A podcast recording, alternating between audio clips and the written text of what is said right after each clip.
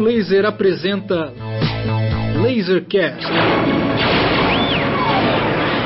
Quadrinhos Além.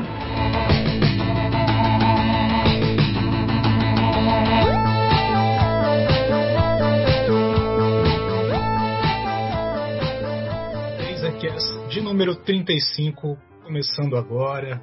Eu sou o Pedro Brant, estarei ao longo dos próximos minutos, juntamente com meu amigo Márcio Júnior.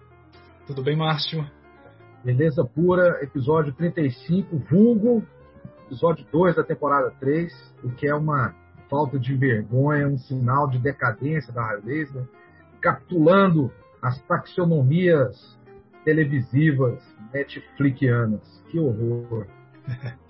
e hoje eu e Márcio é, temos aí a, a companhia do Heitor Pitombo, jornalista, tradutor de quadrinhos, produtor de eventos, entre outras atribuições mais.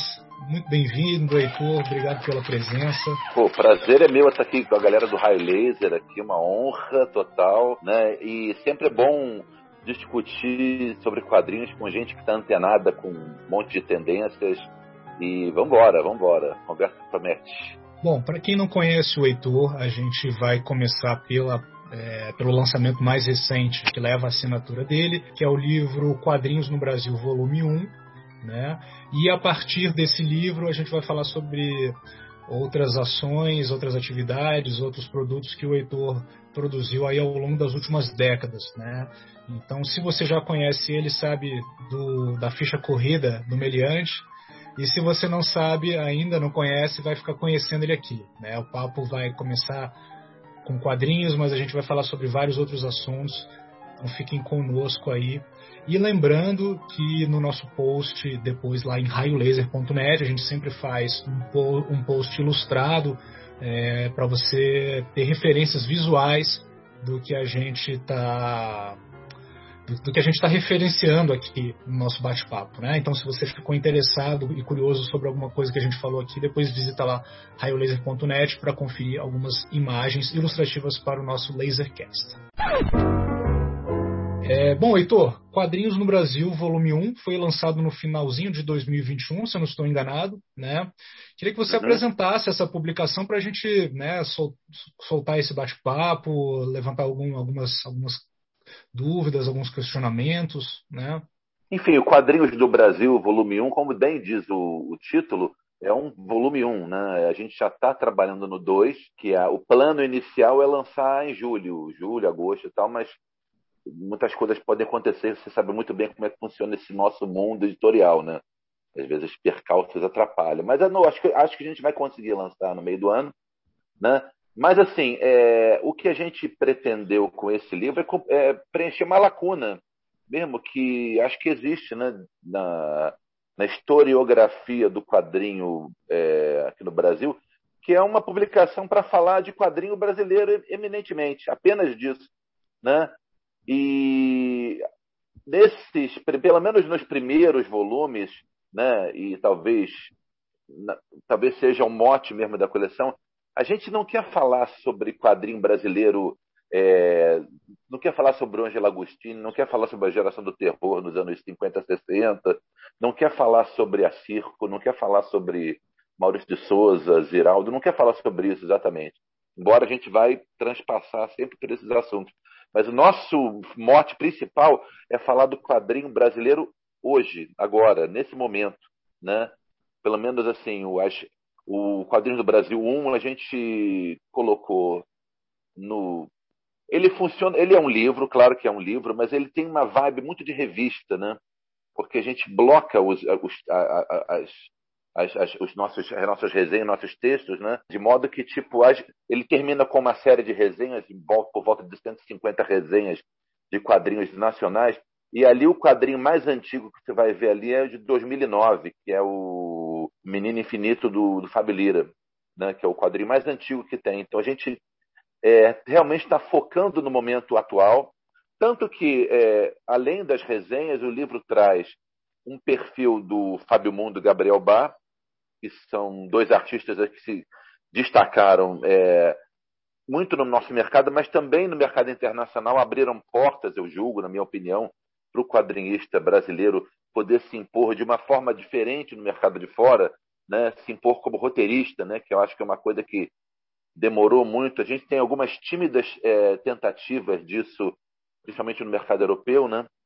né? mas no mercado americano a gente praticamente não tinha roteiristas é, lançando trabalhos é, autorais e tal, né? ainda mais é, obras é, é, pessoais, assim, trabalhos próprios de como como escritores e tal. Então a gente não tinha muito isso, né? E além desse perfil que é bastante é, intenso da carreira dos, dos, dos, gêmeos, né? A gente colocou uma entrevista do Sidney Guzman, né? Uma entrevista nos moldes daquelas entrevistas que o Gary Groff fazia no Comics Journal, aquelas entrevistas de 40 páginas e tal, né? Profundas, falando da carreira do cara de uma forma bastante intensa, bem explorando cada minúcia, né? O próprio Sidney já falou, já confirmou aí em alguns depoimentos dele na rede que nenhuma entrevista dele, com ele foi tão profunda, né? E a gente quis abrir a série Quadrinhos do Brasil Volume 1 justamente com esses dois textos. Pode parecer uma coisa um pouco comercial, né? Não, que a gente quer vender o livro, porque tem. Mas acho que o intuito foi bem outro. Foi o intuito de, tipo, vamos falar, botar dois cases de sucesso de quadrinho, de, de, pessoas que apostaram no quadrinho, no quadrinho nacional principalmente, né, para mostrar para as pessoas que estão chegando que é muito o, o, o público-alvo desse livro, a, a galera que está chegando. Né? Não tem é, comentário que me deixe mais feliz do que quando eu venho uma pessoa assim que tipo não conhece quadrinhos absolutamente, muito menos quadrinho brasileiro e fala, pô, Heitor, assim, pô, eu marquei várias coisas ali que eu vi de resenhas de coisas que eu estou interessado em correr atrás, né? É uma tentativa de. Eu, eu, eu quero muito. Gostaria, eu gostaria. É, muito, é, é, complicado isso, porque nós temos um mercado muito de nicho, né? Então, a maior parte das pessoas que vão procurar o Heitor Pitombo para falar do Quadrinhos do Brasil vão ser pessoas desse nosso universo de, de, de fãs de quadrinhos, de leitores e tal. Mas me interessa muito estar em lugares onde não, não existe esse público de quadrinhos. Estar em livrarias que sejam é, amplas e tal, de, amplas no sentido de tipo de vender de tudo, né? E eu quero chegar muito nesse ambiente, né? Eu acho que o livro foi foi produzido pensando nisso. Não sei, vocês que leram o livro aí, não, hão de notar que a gente explica muito as coisas, assim, tipo, para a pessoa que está chegando saber do que a gente está falando exatamente, ter, ter uma noção do que, que é isso, quem, quem são os gêmeos, de onde eles vieram, né? O Sidney Guzman começou essa carreira da onde? Assim? É, o livro do Marcelo de Salete, que, que ele é, é, não interessa saber se ele publicou na Fronte, se ele publicou outros livros. Interessa assim, tipo, por que, que ele está fazendo, o, por que, que ele fez o Angolajano, com que intuito, por que ele fez o Cumbi, né? Por que, que, com intuito ele, por que, que ele quis é, retirar desses temas assim, né? O que, que pode ser palpável para alguém que não é do, do, do, do ramo dos quadrinhos é, para esse pessoal poder entender do que a gente está falando. Né?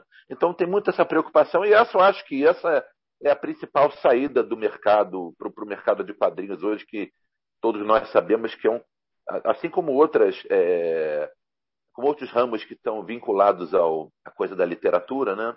O quadrinho também está sofrendo muito problema, né? Em termos de circulação, de distribuição, né?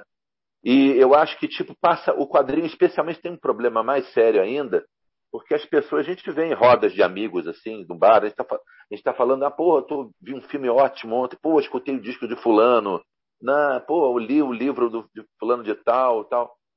Aí, tipo, não é comum numa roda normal, normal, ótimo, uma roda normais, de né? pessoas, né? é, tipo, pô, eu li, pô, eu li um quadrinho ontem sensacional, tal.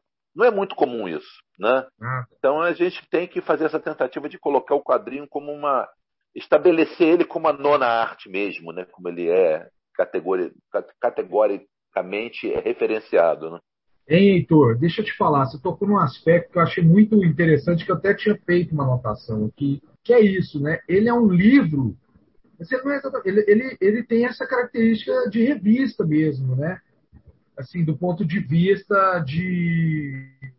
Eu vi isso como, como, como um ponto muito positivo, entendeu? Porque os livros geralmente eles têm um caráter, digamos assim, um pouco mais estanque, né? Ele serve de um documento um, um tanto mais, assim, digamos, atemporal e tal. né? E as revistas elas estão aí para dar conta de uma disso que você está explicando aqui agora, né? É verdade. Que o interesse maior do, do, né, desse projeto Quadrinhos do Brasil é dar conta do quadrinho brasileiro contemporâneo, né? De entender a riqueza desse momento, a complexidade dele. E eu senti isso também, pô, né? Até tinha pensado aqui, é, é, é, a gente bater esse papo, assim, dessa característica que é livro da revista. E quando a gente está falando revista, nós estamos falando né, né, de, de acabamento, né, assim, do ponto de vista ah, grampeado e tal. Né, muitas vezes, para neófitos, pode parecer isso, mas não é o caso. O livro é um livro mesmo e tal. Todo em cores, né, várias páginas, bacana, fácil de, de ler, prazeroso. É, import assim. é importante um livro sobre quadrinhos ter muita imagem, né? Certeza, um livro sobre quadrinhos cara. que não tem imagem, eu acho um livro pobre, em, em tese, né? Fica. É difícil ler, né, cara? Difícil ler. Heitor, é... esse. Deixa eu só tirar uma dúvida, ô Márcio. Ah, Esses manda. textos que compõem o Quadrinhos no Brasil, volume 1, eles são textos originalmente publicados na revista Mundo Super-Herói. Tem alguns textos que são inéditos. Queria que você falasse um pouquinho sobre os textos especificamente que compõem o livro. Sim, a gente, eu, eu reaproveitei muita coisa porque eu estou na Mundo dos Super-Heróis este, ano passado fez 10 anos que eu estou na Mundo dos Super-Heróis, né? Então resenhei muita coisa para lá, né? Embora a minha carreira como jornalista de quadrinhos ela se estende, ela, eu, eu creio que ela começou em 1990 né? É, é o meu ano que eu acho que eu quando eu comecei a escrever com regularidade sobre quadrinhos, né? Então já vão mais de 30 anos escrevendo sobre quadrinhos e alguns textos também são de, do período anterior a Mundo, né? Alguma pouca coisa, né? Porque na verdade os últimos 10 anos compreendem muito o período que eu estou na Mundo. Então eu reaproveitei realmente muito, muitas resenhas estão na Mundo, mas na maior parte delas eu expandi um pouco, né? Eu achava que o texto que tinha saído na Mundo não era né, não dava a dimensão exata do que eu queria falar de determinados quadrinhos. Então, são mesmo, mesmo sendo textos muito curtinhos às vezes, né? Muito, né? Eles às vezes eles não eram satisfatórios. Então, muita coisa eu ampliei, mas eu basicamente assim, eu me, me, me guiei pelo que saiu na Mundo e tal. Tive autorização para isso da, da, da, da, editora Europa para fazer fazer isso e achava que era legal juntar tudo num livro, né? Também eu acho que dá um é. outro caráter, né?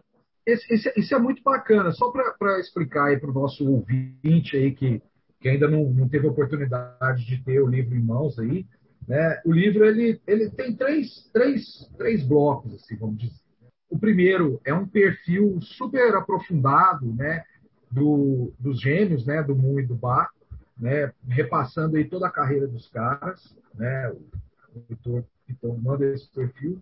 Na sequência ele faz essa entrevista grande, profunda com o Sidney Guzman. E aí, cara, é assim. Vamos. Eu acho, daí a importância, eu acho que foi uma escolha super acertada, saca, Heitor? Assim, é, é, que no, no, ambiente dos quadrinhos, o ambiente dos quadrinhos é um ambiente de certa forma, né? Apesar de ser de, de um público, não talvez não seja tão grande, mas ele é um ambiente vasto, né? Então a gente tem galera quadrinho mais adulto, menos adulto, etc, etc. Tem uma, uma um pessoal que curte ali as coisas do Maurício de Souza, do Sidney Guzman, tem outra galera que acha que não, que aquilo não é o caso e tal. Né? Mas o que eu acho mais importante é assim, né? Uma figura igual o Sidney Guzman é uma espécie de uma figura-chave do quadrinho brasileiro contemporâneo, né? É um editor super importante, que tem um impacto grande no mercado, né? É, no modo como esses quadrinhos são produzidos, né? E aqui é a entrevista, né, pra, para além daquela coisa, se ah, gosto ou não gosto, vou com a cara ou não vou com a cara, né, a gente entra aqui na, na carreira do Cisne e discute e, e vê né, o trabalho que ele está sendo realizado né, ao longo desse tempo todo. Então, eu acho assim, que, independente, assim dizendo, né, independente da pessoa gostar ou não gostar do Sidney Guzman, né, ou gostar ou não gostar de Maurício de Souza, não é essa a questão, né? É uma entrevista muito legal para quem tem interesse em mercado de quadrinho brasileiro contemporâneo. Isso aqui, cara, é, é, eu acho, né, que tem esse aspecto. E aí, na sequência, tem essas duas matérias, né, vamos dizer assim, vamos chamar assim, esses dois textos de fôlego, e na sequência nós temos aí uma espécie de um guia, né, compilando cerca de 150, não é isso? Mais ou menos isso. quadrinhos assim. aqui, né, Na verdade, são, na verdade, ô, Márcio, são mais de 200 quadrinhos. E, e, e que eu acho que eu, né? Na verdade, são mais de 200 quadrinhos. De alguns você... Porque, porque alguns, alguns assim, eu vou falar dos, dos 10 edições do, do Valente, por exemplo. Ou 10, não, foi menos, né? são 6 ou 7, sei lá. É, mas eu estou juntando. Por exemplo, o quadrinho do Rogério Vilela aqui, né? O, né, que você resgatou e que eu acho legal, que é um quadrinho que, que hoje está meio. Né, o Acordes, né? Você fala Sim. dos dois volumes publicados pelo Acordes, né? Do Rogério Vilela. O HQ é sensacional. Resgate, que é um quadrinho super, super interessante de um cara super talentoso e que, na verdade, está um pouco fora do radar e fora do hype, né? Então eu acho que, é por isso que eu acho que tem esse, essa coisa, né, de comics journal, assim, né, que você tem um, um universo grande de resenhas, né? E aí dá para, pô, cara, cada um de acordo com o seu próprio interesse, localizar os quadrinhos e falar assim, pô, esse aqui eu acho que merece minha atenção, merece leitura. E falar de uma coisa muito legal também, cara, que é o que eu gostei pra caramba, na verdade, achei ótimo que é o texto de introdução do David Lloyd aqui, né, cara? O prefácio do livro, né? Você tem aí o, o notável autor, né, coautor de V de Vingança, né, que, que, que, manda um texto assim que eu achei muito bacana e, e, que põe em questão essa questão da colonização do mercado editorial, né? Também, Não, é assim, o texto é curto, mas ele levanta uma cara. bola que é muito legal. Esse texto aí foi um acerto total, né? Eu não imaginava que ele ia escrever um negócio tão legal, né? É, o, o, ele já veio várias vezes ao Brasil, ele tem alguma intimidade com o, o, mercado e tal, talvez não tanto com. Alguns nomes ele tem intimidade, porque ele lá na Aces Weekly, né, que é, que é a revista virtual dele, é, inclusive eu quis mandar um livro para ele, né? Ele falou: tem muito papel aqui, eu quero Manda um PDF que tá ótimo. Ele não, ele, ele tá numa campanha de tipo valorizar ao máximo o quadrinho online. Não quer saber de fazer quadrinho impresso. Dificilmente você vai ver um quadrinho impresso dele novo agora. E aí ele ele teve ele, ele publica muita coisa de, de, de, artista, alguma coisa, muita coisa não digo, mas alguma coisa de artista brasileiro, né, no, no na Ace Weekly. E aí eu, inclusive uma vez eu, eu, eu, eu fiz uma versão lá, ele me pediu, eu fiz uma versão de um quadrinho do Osmarco, baladão, né? Em, fiz uma versão em inglês para um, sair lá na Aces Weekly, no quadrinho do, do Osmar. Então, é, ele já teve muitas vezes aqui, ele, ele, ele entende mais ou menos como a coisa acontece, e a, a, essa noção do, do, papel que ele, que ele e outros artistas estrangeiros representam dentro de um mercado como o nosso, né? Que é uma coisa é, que ele mesmo se auto-vilaniza né, do texto, então esse ponto de vista assim foi muito precioso. Eu nem imaginava que ele ia escrever algo tão profundo assim, né? A ideia é essa, né? Começar a chamar pessoas para escrever introduções que tenham algo a acrescentar. Eu queria sempre botar algum gringo. Vamos ver se nos próximos eu consigo. Mas pode também não ser, não é uma regra, né? Como também é, não é uma regra, mas assim, as entrevistas que eu vou botar nos outros volumes geralmente não são com quadrinhos, não serão com quadrinistas serão com pessoas envolvidas com o meio, pessoas que têm uma leitura, que têm uma, participação ativa, editores, né? enfim, licenciadores, assim, pessoas que estejam. Né? Porque a gente já fala já de artistas o livro inteiro, né?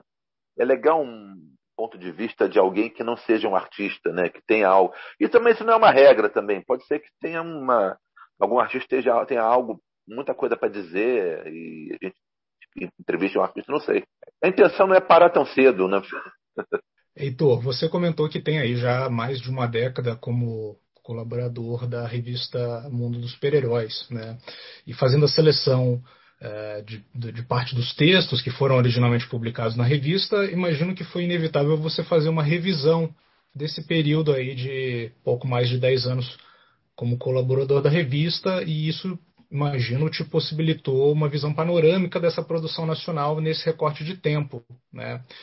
Diante disso, é, o que, que você é, diria é, que falta, por assim dizer, ao quadrinho brasileiro para, de repente, dar um passo, é, enfim, que ainda não foi alcançado? Né? É, a gente pode elencar diversos desafios para a produção de quadrinhos no Brasil, né? e eu queria saber, na sua opinião, que, que desafio é esse que ainda não foi é, ultrapassado. E digo isso diante da qualidade de produções, é, né, de produções de, de, de, alta qualidade que a gente vem tendo aí nos últimos anos. Né? Então, diante desse cenário, com bons quadrinhos, com bons autores, com uma produção constante, lançamentos muito frequentes. O que, que falta na sua visão para o quadrinho brasileiro, de repente, ir para um, uma outra esfera? que ainda não chegou. Ponte pra gente.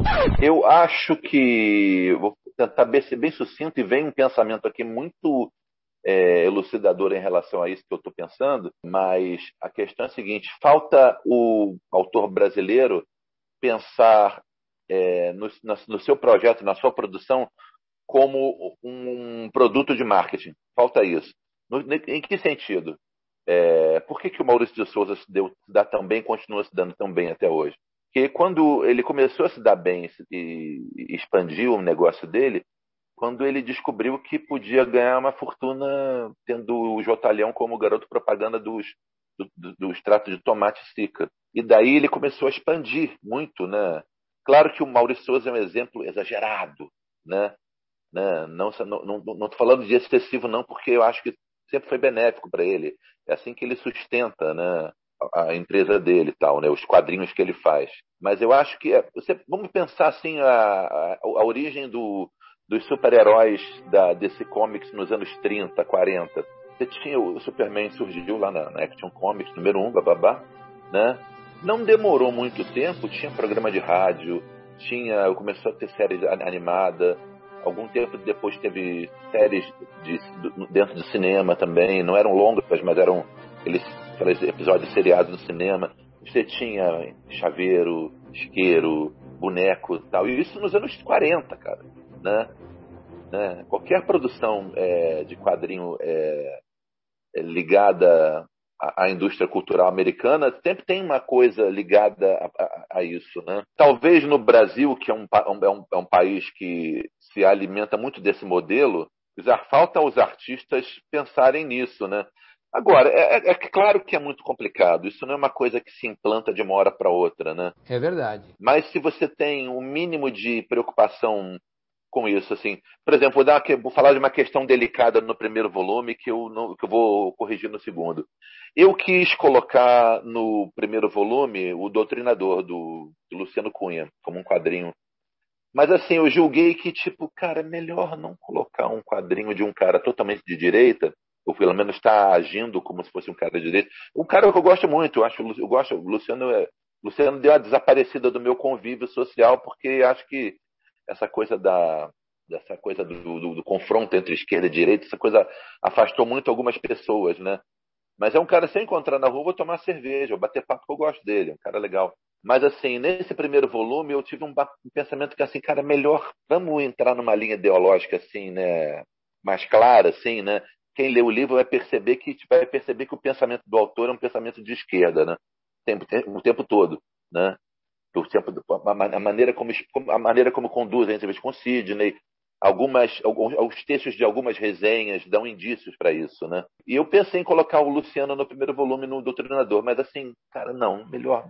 Porque vai merecer um, merece algum destaque. É um produto que teve algum destaque. E aí, mas vou botar no segundo, vou corrigir essa, eu acho que essa coisa. Eu vou tentar botar alguns quadrinhos de direita também. Porque tem que colocar. Faz parte da cena brasileira de quadrinhos, né? E o Luciano, até por conta do, do, do, da sociedade que ele fez com Gabriel Weiner na época, né? Os dois romperam um pouco por conta disso, né? Por dessa questão política. Tanto que o, Rafael, o, Gabriel continua segurando a peteca da, da Guará, né? Que é a editora que eles, o projeto que eles tiveram juntos. Mas o doutrinador, ele teve gibi, tem boneco, ele tem série de televisão, teve filme, né? Não é qualquer artista brasileiro que tem esse pensamento. A gente conseguiu emplacar, inclusive, na Mundo dos Super-Heróis, uma edição especial do Doutrinador. Não sei se vocês se lembram disso. A gente fez uma edição especial do Doutrinador que tinha matérias profundas sobre, sobre o, a produção do, do, filme. Na época não era série, mas era, ia, ia virar série. Do, do, do longa-metragem. Eu fiz uma entrevista nos moldes, né? Uma das coisas falando desse revisionismo da minha passagem pela Mundo. O que eu mais fiz na Mundo foi entrevistar gente. Entrevistei acho que umas 50 pessoas no barato, assim, de, principalmente artistas estrangeiros, né? E todo mês eu tinha o compromisso de, de arrumar algum gringo para entrevistar. E tem muita entrevista bacana ali, né? Isso aí pode até gerar um produto em algum momento aí, não está nos planos, mas enfim, esse é outro assunto. Eu acho que falta o artista brasileiro pensar mercadologicamente. Tem um pensamento de tipo, eu não posso fazer só um quadrinho. Eu tenho que pensar no meu personagem, a minha marca, como um produto múltiplo e tentar saber explorar isso. Claro que o Brasil é um país complicado em vários aspectos nesse sentido, né? Mas é, é necessário que qualquer artista tenha essa visão. Não estou dizendo que é fácil, né? Mas é, eu acho que é o caminho para que a gente se aproxime um pouco, né? Mas a gente vai pensar também o seguinte, assim, na Europa, é, o quadrinho autoral, né, de livraria é, é, é, é o quadrinho francês, o mercado francês é um dos maiores do mundo, né?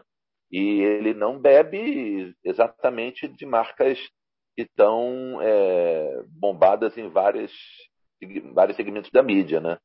Às vezes está, né? Às vezes é o, é, o, é o, peso do autor ali que faz com que um livro vende, um novo lançamento do Manara, um novo lançamento do, do François Schwitten, isso vai tudo vai impactar por conta do legado que o cara tem. É uma outra maneira de formação de mercado, mas isso também tem a ver com uma coisa conjuntural de como a cultura brasileira se edificou, né? E a cultura brasileira se edificou muito baseada no modelo norte-americano. Isso não, não, há, não resta dúvida quanto a isso. Então, Sim, talvez. Se... Não, é, é, é, Eu queria. É, esse é um debate que eu acho super interessante, assim, né? E que aqui no Lasercast, no Raio Laser, a gente gosta de se emaranhar nessas essas questões que são às vezes mais sensíveis, assim, né? Isso que você está falando, cara, é, é, é, interessante, assim, de uma visão do artista, de ter uma visão, digamos, mais de business ou de marketing, né? De entender os desdobramentos da criação dele de forma a ampliar, né? Mas às vezes também, assim, o que eu penso, né, é, é que eventualmente esse não seria a priori. É, claro que o artista pode ter isso, mas isso a priori não é assim uma questão para o artista, eventualmente. Às vezes seria questão para os empresários. Porque, na verdade, assim, o case de sucesso do Maurício Sim. é porque ele é infinitamente mais empresário do que artista. Né? Se for colocar numa balança, assim, né? É, é, é, o quão é, é, artista ele é.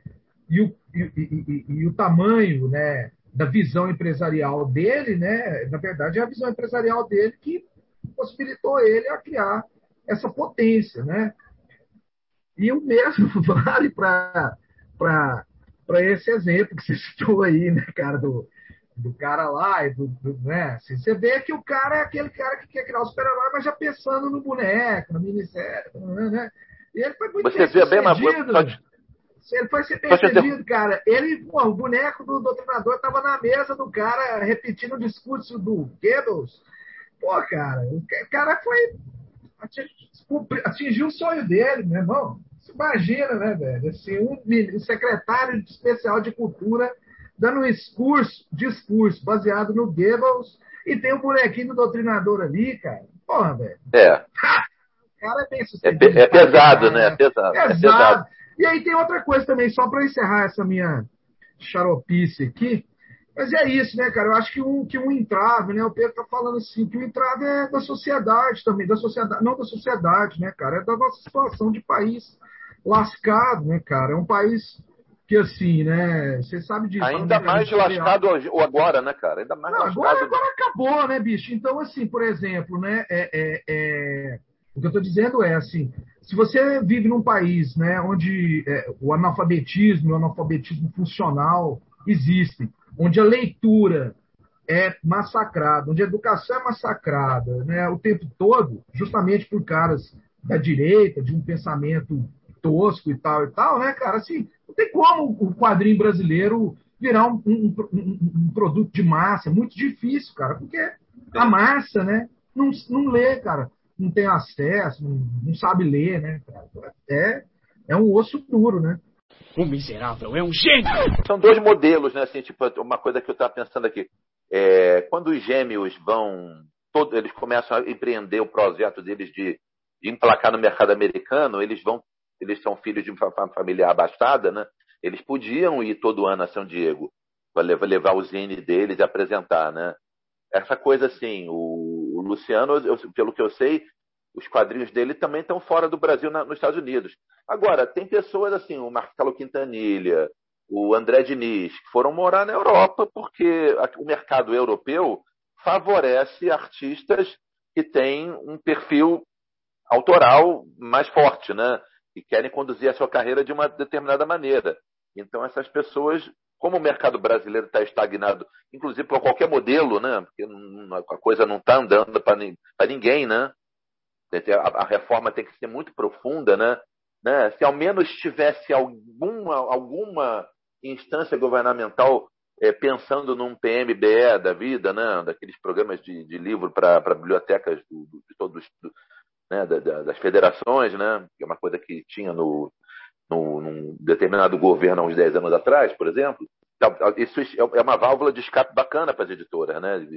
Vende muito quadrinho para pro, pro, projeto educacional. Eu adoraria que isso aqui tivesse vinculado a um projeto de bibliotecas, né? de, de escolas, né? Seria é, é, é muito feito para isso também, né? É, é, é tem uma função educacional. Né? Então acho que tem isso mesmo. Determinados autores é, quando, quando, estão buscando a internacionalização do seu trabalho, é, eles buscam modelos que são é, coerentes com o tipo de produção deles. Em, só, só agora para a gente ir expandindo a, a pauta, que eu imagino que o Pedro vai fazer isso, só a última coisa. É, você falou que existe a perspectiva de até a metade do ano a gente ter um segundo volume do Quadrinhos do Brasil. Lembrar que é da editora Heróica, né? É, é uma né, lançada pela editora Heróica, que é que, do Manuel de Souza, que foi editor da Mundo Super-Heróis por bastante tempo e tal. Mas você consegue antecipar alguma coisa aí do próximo volume para gente? Aí? Consigo, posso antecipar algumas coisas, Agora né? uma boa, né? Uma você já ah, Não, vou te dizer que o perfil de artista, né? Uma, uma, coisa que eu acho que eu quero fazer no, no volume, é, em vez de ter, o, o, primeiro livro tem três blocos, né? O segundo livro vai ter mais blocos de matérias, que a gente quer que tenha mais cara de revista ainda, né? Embora vai continuar sendo um livro, né? Lombada e tal, né? Mas assim, uma coisa que o artista que vai ser biografado vai ser o Marcati. Esse primeiro, esse segundo livro vai ter um perfil mais mais mais underground um pouquinho. Né? Já apresentamos é, o projeto, né? Já apresentamos o projeto, então vamos falar do Marcati, né? Vai ter uma entrevista com um cara que não é que não é autor também. É, eu quero fazer uma não, vou falar nada não e não quero que você fale também não porque tá, ainda está incerto também não não é não é não vai ser mas eu, eu quero muito que tenha um, uma, uma parte do livro que fale sobre quadrinho antigo né mas não falar assim, tipo, fulano de tal começou sua carreira no Tico-Tico e aí é, começou a produzir muito quadrinho, depois para Rio Gráfica e fez muitas Não é isso. É pegar, assim, tipo, é, isso aí que isso, isso aí vai ser um parágrafo do texto, mas é pensar como esse cara está trabalhando hoje, o que, que ele está produzindo para o mercado de hoje, como o mercado atualmente está fazendo a revisão da obra dele antiga, é pegar isso com a perspectiva do que está se fazendo nos últimos dez anos. Eu não vou explorar o catálogo do cara que tem uma porrada de gibi lançado pela Continental, pela pela pela Edrel, pela Menando Cunha, pela Taíca, não, pelo outubro, não quero, não quero falar que o trabalho dele está lá, porque ninguém vai achar isso, pô, não, não, tem isso em lugar nenhum. Só o colecionador mais maluco, só o cara da, do, do nicho muito restrito vai ter acesso a isso. Então, a minha, a minha preocupação é pegar um cara das antigas sempre, ou um cara, ou um movimento, né, que a gente pegue, sei lá, por exemplo, é, os caras que faziam quadrinho erótico na virada dos anos 90 para 2000. Pegar o pessoal do, sei lá, da ficção científica, né? Pegar aqueles trabalhos do Deodato, do, do, do Watson, fazer um quadrinho sobre ficção científica pela ótica do galera, onde é que está esse trabalho? O que, que essa galera está fazendo? A galera continua pensando em ficção científica? É, essas obras estão disponíveis em livros que estão em catálogo?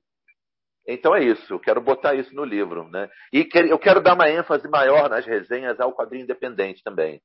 Ter muito mais quadrinho independente, assim, porque, cara, o que acontece é o seguinte, é, essa galera do, independente não vai ter o quadrinho dela divulgado em mídia impressa nenhuma nem zero, né?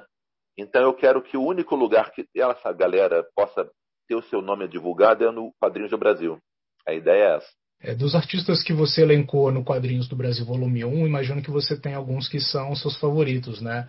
Queria que você comentasse aí quem, quem são os seus artistas favoritos publicados é, no recorte que o livro abraça e também os seus autores brasileiros favoritos de sempre, assim. Quem são aqueles que, que estão aí na, na, suas, na sua estante de clássicos e favoritos? Olha, cara, é difícil essa pergunta, né? Porque eu, uma vez eu fiz uma lista lá, tinha um negócio chamado Minha Estante, que era uma.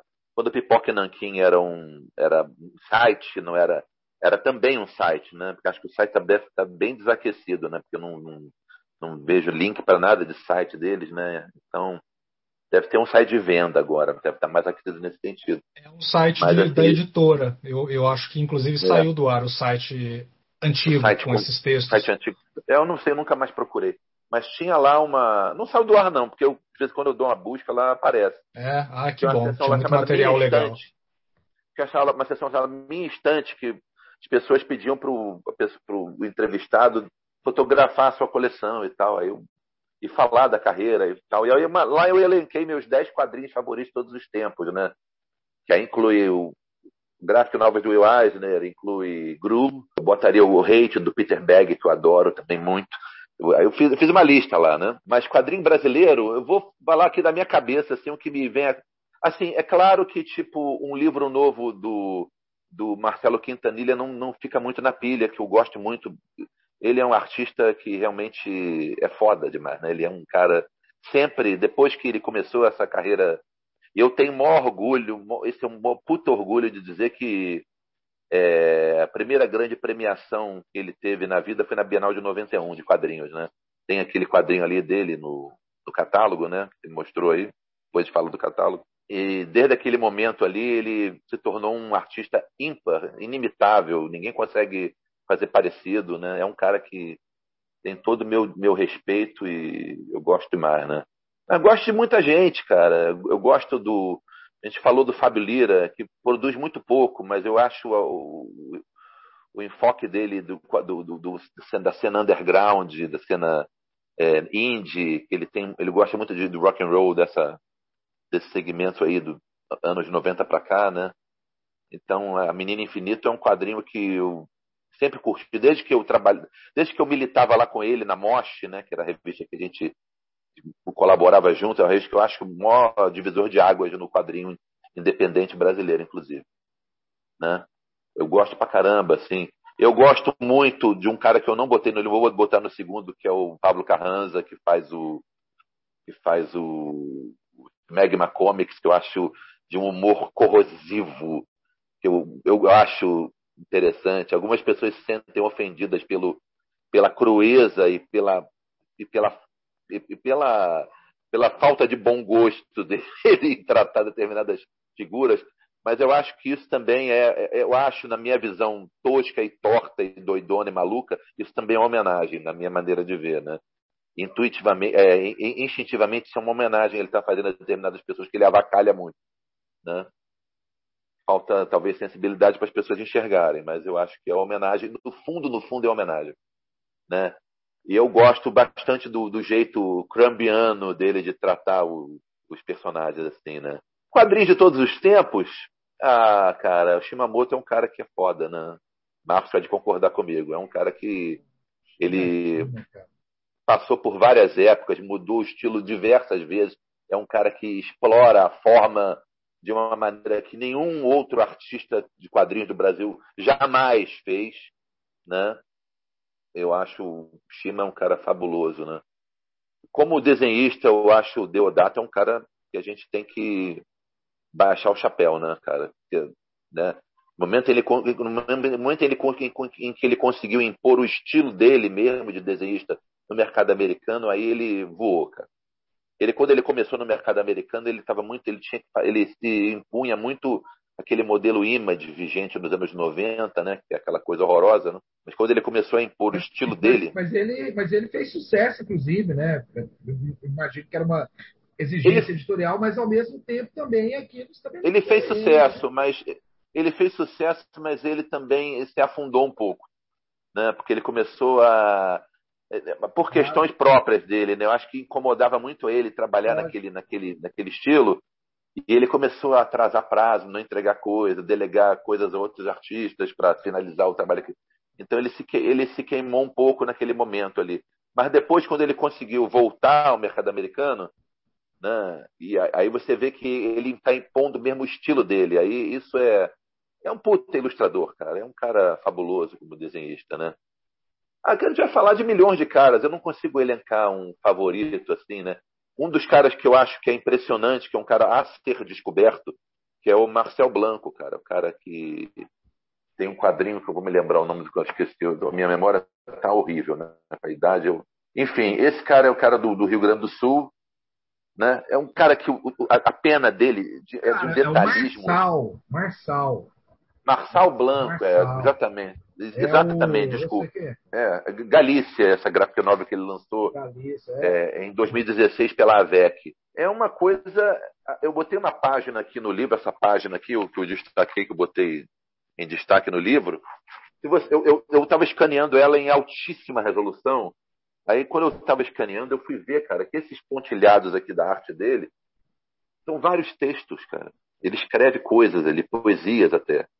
Mar então é, é de uma... branco, para a gente. Né? Marçal... A, a, idade, a idade tem uma coisa também. Eu sei o nome da pessoa. Você vai falar, você falou errado, eu já não consigo lembrar. Eu falei Marcel Blanco, né? É, é, é Marçal, é Branco. Branco. Uma figuraça também, né? É um quadrinista. Eu conheci ele pessoalmente, conheci ele lá conheço, no Conheço ele também, já bati um papo com ele no FIC, muito legal. Ele estava lançando na ocasião essas galícias em umas publicações independentes. Exatamente. Num, num gibizinho fininho antes de ser compilado na vez. É, exatamente. Ele é, um autor, eu, eu peguei... ele é um autor muito peculiar, né, cara? E, e que, e, e, que caminha muito fora da curva, do hype, de tudo. O cara mora num barco o cara do Festa na Floresta. Pois é, ele, eu, eu, eu acho que ele fez algum outro, uma outra gráfica nova depois dessa, né? Não, eu não, não tive contato com isso. Não sei como saiu é quem lançou. dos barcos e tal. É uma figura né, que você não encontra ele nos meios tradicionais, né? Sim, sim. Então, ele não está por aí que, na. Que, que ela é muito legal você chamar a atenção. É um cara que eu sempre penso, assim, para uma hora a gente, às vezes, chamar para um bate-papo aqui, saca, Pedro? cara merece aí. Enfim, é, então, cara, é muito, é muito difícil elencar, mas assim, eu acho que essa coisa de me lembrar de alguns assim já dá uma dica do, do que eu gosto, né, talvez, né? E gosto, ó, gosto muito do Vitor Cafage também, acho que é um cara que encontrou o espaço dele no mercado, né, se deu bem demais, porque ele é muito talentoso, ele tem uma coisa de trabalhar com um quadrinho um pouco mais infanto-juvenil, né? ele passa isso e faz isso de uma forma muito sincera, né? não é uma coisa é uma coisa fake. Acho que um cara extremamente talentoso. Tô doido para ler a gráfica MSP que ele vai fazer do, do Franjinha. Tanto que o cara aconteceu, virou filme, né, cara? O cara, o quadrinho dele. Maurício de Souza não emplacou nunca uma história dele no cinema, mas o Vitor Cafage emplacou. Com os personagens do Maurício, inclusive. Então, quer dizer, é, isso é um grande mérito, né? O cara conseguiu um negócio espetacular, né? Como artista, né? Ele já tinha, né? Já fazia parte. Então, quer dizer, então, espectro para mim, eu, eu, bebo, já deve ter reparado que eu gosto de estilos e muitas coisas diferentes, né? Heitor, é, nós três que estamos aqui conversando, eu, você e o Márcio, a gente teve e, e eventualmente ainda tem né, é, publicações na, na imprensa tradicional, mídia impressa, papel, revista, né? Que é um formato, de certa forma, que hoje em dia tem menos espaço, né? Com as diversas possibilidades que a gente tem aí do, de internet e tal. Né? É, eu queria saber uma opinião sua a respeito de assim, é, o, o, que a gente entendia como jornalismo em quadrinhos é algo que ainda faz sentido e tem espaço hoje em dia ou se tornou obsoleto? Pergunto isso até porque você é um cara que usa das plataformas digitais também hoje em dia, né, para disseminar conteúdo a respeito de quadrinhos. Então queria uma, uma pensata sua a respeito disso, assim, né? Aquele jornalismo morreu, ainda faz sentido, enfim. O microfone é seu. Olha, é, eu acho que tem jornalismo em quadrinhos duas coisas, né? Tem aquele jornalismo em quadrinhos que é o que o Joe Sacco faz, né? Que, o, que aqui o Alexandre de Maio faz, que o Villalba faz também, né? Que eu, eu acabei de ler um livro espetacular sobre um grande acordo nacional. É um quadrinho é, do Robson Vilauba. Robson Vilauba é um quadrinho que fala sobre a história do golpe de 2016, as circunstâncias que estiveram por trás. Ele amarra, ele amarra a história em gibi, né?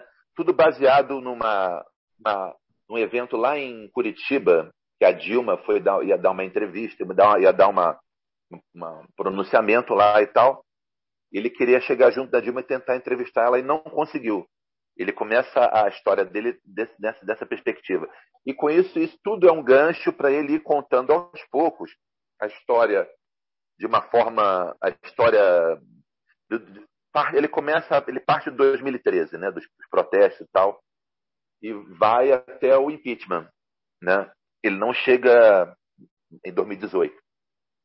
Chegou em, até o impeachment, um pouquinho depois do impeachment e tal. E, mas ele amarra de uma forma todas aquelas coisas que todo mundo já sabe, todo mundo que tem um pensamento, imagino que o pensamento que nós temos em relação ao que ocorreu no Brasil, né, nos últimos anos, mas no, em, em, forma de quadrinho, cara, ele fez isso, isso é isso para mim é jornalismo em quadrinhos. O cara faz jornalismo em quadrinhos, né? Pesqui, é baseado em pesquisa, baseado em apuração, baseado em pegar o, os elementos que ele apurou e, e colocou ali e colocou no, no produto final. Isso para mim é jornalismo em quadrinhos. Agora tem o jornalismo em quadrinhos que é a cobertura do que está saindo da cena e tal. Alguns youtubers fazem, eu acho. Não são todos, não. Acho que, tipo. O que acontece com esse mercado, e, e, e com particularmente alguns dos mais populares, eles têm que dar muita satisfação para a Amazon, né? Eles têm, que, eles têm, que, divulgar o que a Amazon está fazendo, as, as, promoções, né? Esse viés, assim, embora eu acho que eu, eu sinta que alguns deles eles têm liberdade para detonar a Amazon quando a Amazon faz bobagem, né? A Amazon acho que dá liberdade, né? Mas eu acho que isso é, ingessa um pouco o, o teor jornalístico que alguns desses vídeos que vão ao ar têm. Fora que tem uma coisa que eu acho que é, que é complicado. É, o registro da memória do quadrinho em uma porrada de vídeos de YouTube, ele fica muito fragmentado, né? né? assim, eu já, eu já ouvi alguns podcasts do, do, do Raio Laser, assim, tipo, é uma, tem uma preocupação muito grande de, de todo o conteúdo ser um conteúdo que seja, é, seja que tenha, que tenha valor, né? Que tenha um valor, assim, em termos de pesquisa, em termos de informação, né? Muitas vezes eu vejo muita coisa sendo jogada fora, muita conversa jogada fora, assim, que aparece nesses canais. E eu vejo, mas eu vejo alguns, alguns canais assim, é, e aí eu vou elogiar publicamente, assim, eu vejo dois quadrinhos fazendo às vezes isso. Quando ele vai falar de algum tema específico, eu vejo que o, o Vinícius tem, faz uma pesquisa, faz uma pesquisa, usa a pesquisa dele, né, ilustra essa pesquisa, assim, né. Então, acho que o próprio Pipoca Nanquim faz isso um pouco, né, também, né, faz isso em determinadas ocasiões, assim, eu vejo. Eu, eu percebo o jornalismo ali, percebo o jornalismo no sentido de tudo, de apuração, né, de, de ele vai de checar fontes desse tipo se está correto ali, se não está correto ali. Eu vejo algumas, algumas coisas de jornalismo, de elementos jornalísticos ali. Mas ainda assim, é, é, é eu acho como material referencial para uma pesquisa, né? Acho muito, acho um pouco aéreo assim, um pouco para mim, para o meu gosto, né? É por isso, cara, que eu estou fazendo isso, né? Aqui tá aqui, cara. Tipo, a pesquisa é muito fácil, né? E assim, a, a pesquisa é muito fácil para quem escreve, né? Para quem trabalha é, com texto. Eu acho que, tipo, quando a gente vai pesquisar, uma, uma, um, vai numa biblioteca nacional e pesquisar o acervo da, da última hora, ou da Folha da Manhã, né, dos jornais antigos, tá lá o material. Você consegue pegar aquilo ali, usar aquilo como referência para fazer matérias, né? Então, eu acho, eu acho, eu enquanto. Eu, eu, eu quero produzir, eu gostaria de produzir mais conteúdo online. Eu gostaria, eu até gostaria de ter uma atividade como youtuber regular, né? Mas é, na, no meu caso específico não dá tempo. Eu estou muito preocupado em fazer. Eu sou um cara da, né? Sou um cara. Eu tenho 57 anos. Eu sou um cara das antigas. Eu tô, eu ainda vou continuar fazendo coisas impressas. Tem espaço muito pequeno para quem quer fazer jornalismo impresso, né? Eu acho muito eu acho que Esse, ocupa uma é boa, eu acho que ocupa uma boa parte dele. Não, sim, e, e, essa é uma questão que você vê, olha que o Pedro levanta essa, essa, essa discussão para a gente aí, né? Do jornalismo em quadrinhos, né? Assim, na verdade, olha, você já começou a falar desse universo da internet, dos youtubers e tal, né? que é uma coisa, né? E, e, e muitas vezes é, eu concordo com a sua visão, cara. Não é, não é exatamente jornalismo e tampouco crítica, é uma espécie de informe publicitário, muitas vezes, da Amazon, né? Muitos caras desses, o trabalho deles é só mostrar a edição que eles receberam, fazer um unboxing, né? É, é, é guia de consumo, né, cara? É, pra... Guia de consumo, né? Guia, é guia de consumo atendendo ao interesse de uma empresa, né? Antigamente, nos jornais, isso era obrigado, está escrito lá, ó, informe publicitário, né? E o YouTube é esse terreno meio pantanoso, mas que eu acho que hoje eu vejo um certo, percebo, né, um certo crescimento da crítica, né? Da crítica nesses meios virtuais, né? Então a gente vê aí, né, os canais, então, por exemplo, tem a Raio Laser aqui, né, com Lasercast, tem o Quadrinhos da Sarjeta, tem, tem uma galera fazendo um trabalho que eu, que eu acho que é, é qualificado, é bacana. Não é muita gente, mas é qualificado e, e cumpre um conjunto de pautas. Mas é um pauta, uma pauta de crítica e reflexão sobre o universo dos quadrinhos. Agora, ainda o assim, jornalismo, assim, o, né, o, jornalismo ainda, é ainda, pouco, né, cara? Jornalismo, né? Ainda assim, esse, esse universo que o Raio Laser e o Quadrinho Sargento ocupam é isso aqui, né? Comparado com a imensidão de gente que fala de quadrinhos na, na internet, né? Deixa o Pedro falar ali que ele quer falar. Aproveitar o gancho aí, já que a gente está falando né, sobre nichos, né? A revista Mundo dos Super-Heróis é uma revista que, como o título deixa bem claro, se propõe a abordar principalmente o universo dos super-heróis, né? Mesmo assim, existe espaço ali para outros tipos de quadrinhos, né? É, da sua experiência com a revista, assim, você imagina que esse espaço, que é um espaço minoritário, poderia ser ampliado na revista Mundo dos Super-Heróis, ou através de pesquisas e dados, eles perceberam, nós trabalhamos para esse nicho e esse nicho quer ler esse, esse e aquele assunto e não tem tanto interesse naqueles outros assuntos. Então, logo, a divisão do espaço acontece né, através dessa percepção. Né? Porque eu fico imaginando se a Mundo dos Super-Heróis não poderia é, ter mais espaço para esses quadrinhos que a gente está falando, o quadrinho autoral brasileiro, autores novos, autores clássicos, né? E reforçando o que eu disse, né? Isso já acontece lá, mas num espaço ainda bastante limitado. Né? E digo isso pelo alcance que a revista tem, né? Uma revista de distribuição nacional, que, que vai para as bancas, né? Ao contrário das iniciativas mais recentes que a gente tem, que são ainda muito modestas no seu alcance, como a PLAF, a Banda e algumas outras que a gente teve, né? Uhum. Eu acho que não. Acho que a Mundo não vai se abrir para outros temas mais do que já se abre. Já se abriu mais, né? A Mundo, assim, tipo, no, quando eu entrei na Mundo, a revista, a Mundo, a revista Mundo Feroz tinha 100 páginas. Hoje ela tem 52, se não me engano, não me lembro, tem metade da estrutura, né? Então dava para. Quando eu entrei, eu fiz matéria sobre quadrinho Disney, fiz quadrinho, matéria sobre mangá, fiz entrevista com Mutarelli, quer dizer, já teve espaço. Hoje a revista, a revista deve estar vendendo menos e a revista, a distribuição da revista com a pandemia, ela é, diminuiu muito a, a, o, o escopo, né?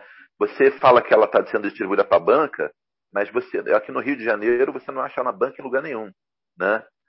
E eu, eu em São Paulo eu não sei, eu não, eu não, eu não tenho, eu tenho ido pouco a São Paulo, né? Porque eu, eu ia muito a São Paulo porque eu, enfim, não tinha pandemia, né? Então com a, incursão é, extra extra municipal é, é uma aventura que tem que ser bem planejada, né?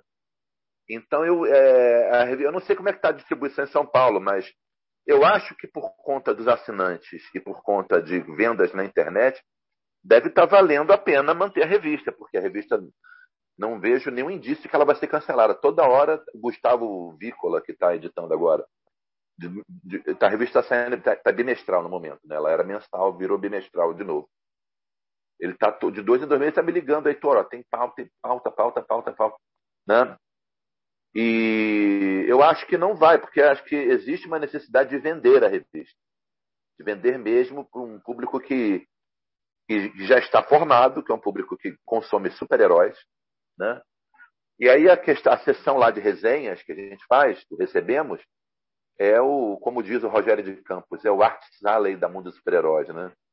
É o tipo, tem aquele espectro mais amplo de pautas e você, não sei se você, nas últimas edições da Mundo, não sei se você reparou, quase não tem resenha de quadrinhos de super-herói, né?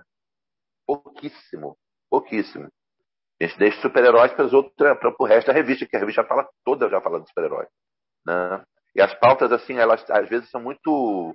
A minha pauta. A minha... eu estou escrevendo sobre super-heróis também. Não tem, eu, eu gosto de escrever, embora não, não esteja tão atualizado, assim, ele me acaba me passando o tipo de pauta sobre super-herói que dá para eu escrever, porque até os anos 2000, eu acho que eu lia de tudo com bastante bastante regularidade. Depois dos anos 2000, eu não tenho mais regularidade de leitura de super-herói. Eu leio, de vez em quando eu leio uma coisa ou outra, mas não é, não é o meu, não é nem o que eu gosto mais, inclusive, né?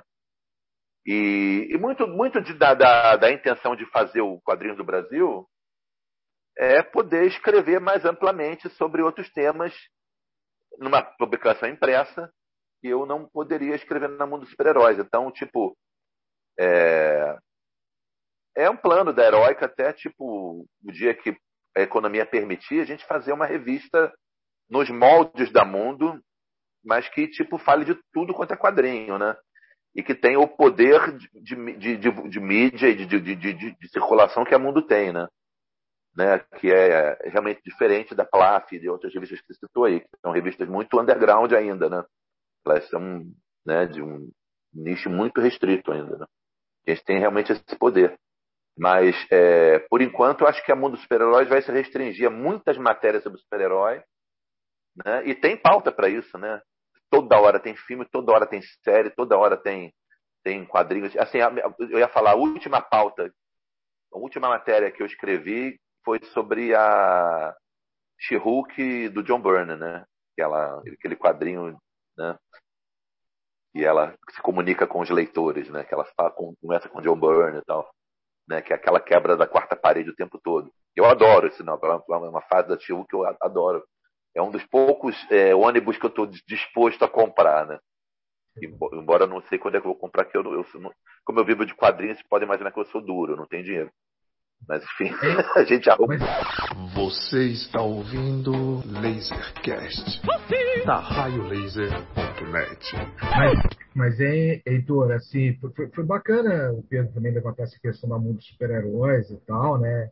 É, acho que o Pedro talvez não tivesse ligado nessa diminuição de páginas, do, do alcance mais limitado no último tempo, né?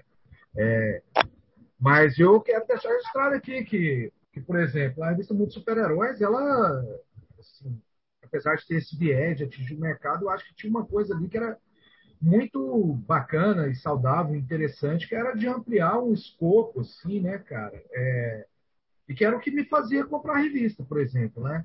Então, uhum. você, por exemplo, foi um dos casos assim. Eu tenho aqui um. um eu, eu, não comprava todos que saíam, eu comprava né, pelo conteúdo daquela edição, né? Assim, não era, ah, chegou, eu pego. Né? Não era isso, nunca foi isso assim, para mim, né? Aí eu ia ver o que, que, tinha de conteúdo na revista e tal. Então, por exemplo, o que, que me fazia? Muitas vezes eram as matérias sobre quadrinhos brasileiros, é, as, as, suas entrevistas, que é isso, tem material para um livro aí, cara. Você entrevistou Deus e o mundo aí de, de, de quadrinista gringo, principalmente, cara. Assim, né? Eu sempre fiquei pensando, pô, uma hora o reitor vai ter que juntar isso aqui num livrão e tal, porque é, são, são ótimas entrevistas. Imagino que o material bruto das entrevistas ainda fosse mais rico. É, pois é. é e, e, e, assim, e, e, tinha essa coisa, cara. A, a Mundo cobriu, por exemplo, a história de várias editoras brasileiras, né? Falou da Circo, falou, sei lá, da Press, falou de, de várias editoras. Inclusive, até eu, com minhas coisas, fui, pauta, tive pautas generosas lá, por exemplo, quando eu fiz, a gente lançou a animação lá do Ogro e tal, né? Isso dez anos atrás, estava lá, com página, tudo, falando do desenho animado, baseado no Shimamoto, tudo e tal, né? Então sempre Isso é muito importante ter esse legal, registro né? impresso, né, Márcio? E, Pô, cara, e, é isso, sim, porque... Porque fica para a história mesmo, né? Saiu no é papel, registro, já era. Já era, é, assim, existia essa, essa, essa, essa mentalidade, assim, né? Que parte também da nossa profunda ingenuidade sempre, né? de achar que, ah, não, se eu coloco na internet, isso vai sobreviver. Cada vez mais eu percebo que é meio que o contrário, ele fica pulverizado ali, as informações desaparecem, né? Assim, os sites vão para as piques, os, os, blogs sumiram, saca? É, é, E o impresso não, né, cara? Se eu, daqui 20 anos, né, se eu preservar, vou pegar aqui o livro né, do Heitor e vou lembrar, assim, olha, cara, olha só isso aqui, né? O que, que era Ou seja, isso eu acho um negócio importante, assim, né? Desse registro, para a gente entender é, é, essa década, a última década dos quadrinhos no Brasil, né? A gente tem um material de referência para ir lá, olhar, pensar, e ter essa visão mais ampla do que está acontecendo, né? E a música, a mundo dos super-heróis especialmente, assim, tipo, a gente publica, mesmo as matérias sobre super-heróis, é, as pessoas vão vasculhar a internet toda, pode até achar um fragmento ali, mas, cara, a gente pega as informações todas, junta num, num bloco e não existe aquele conteúdo em lugar nenhum, né? Mesmo as matérias mais bestas de super-heróis que a gente faz, né? Isso acontecia muita, com muita frequência. Agora, eu, assim, a minha opinião é que, tipo, realmente é, é a única revista regular sobre quadrinhos que é publicada no Brasil, né? Que tem Estamos indo para o número 135, Olha. que é o próximo que vai sair. Né? A revista já tem 16 anos, a revista. Então, não tem outra revista assim no Brasil, né? Não tem lugar nenhum no Brasil, né? Então, a gente teria a responsabilidade de cobrir a cena de uma forma mais profunda, né? Mas, assim, algumas cabeças ali querem que a revista seja uma revista sobre super-heróis. Que ela faça é, jus ao, ao nome, né? ao, ao, nome da revista, né? Então, tudo bem, é, cara, eu sou um profissional, eu trabalho, me pagam, eu faço. Então, né, eu escrevo o que me pedem na revista, né? Se, eu, se é o que eu gostaria de escrever, não, muitas vezes não, né?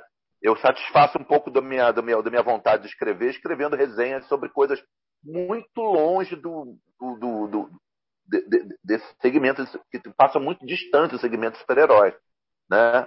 Mas assim, ainda bem que existe que eu posso escrever livros também e posso escrever outras coisas, né? Gente está falando aqui da Mundo dos Super-Heróis, mas você publicou em diversas outras revistas, em jornais, etc. E, inclusive, você tem é, uma publicação em CD-ROM, né? Queria é, comentar um pouquinho a respeito disso, né? Uma espécie de enciclopédia em CD-ROM, lançada no final dos anos 90, que foi um projeto muito bacana que inclusive foi premiado no HQ Mix de 1997, né? Comenta um pouquinho aí para quem eh, nunca ouviu falar desse projeto em CD-ROM, do que, que se tratava. E a grande pergunta, ainda é possível ter acesso ao material que estava ali naquele CD-ROM? Eu li numa entrevista sua num blog dizendo que não, mas queria saber se de lá para cá, de repente, você conseguiu extrair tudo que estava no CD-ROM. Não, eu acho que o material que está no CD-ROM é acessível sim. Se você botar, enfiar o CD-ROM na, na, na, na tua máquina lá, no teu computador. E, e, extrair o material de, de, de, de, de que está em texto, você consegue ter acesso.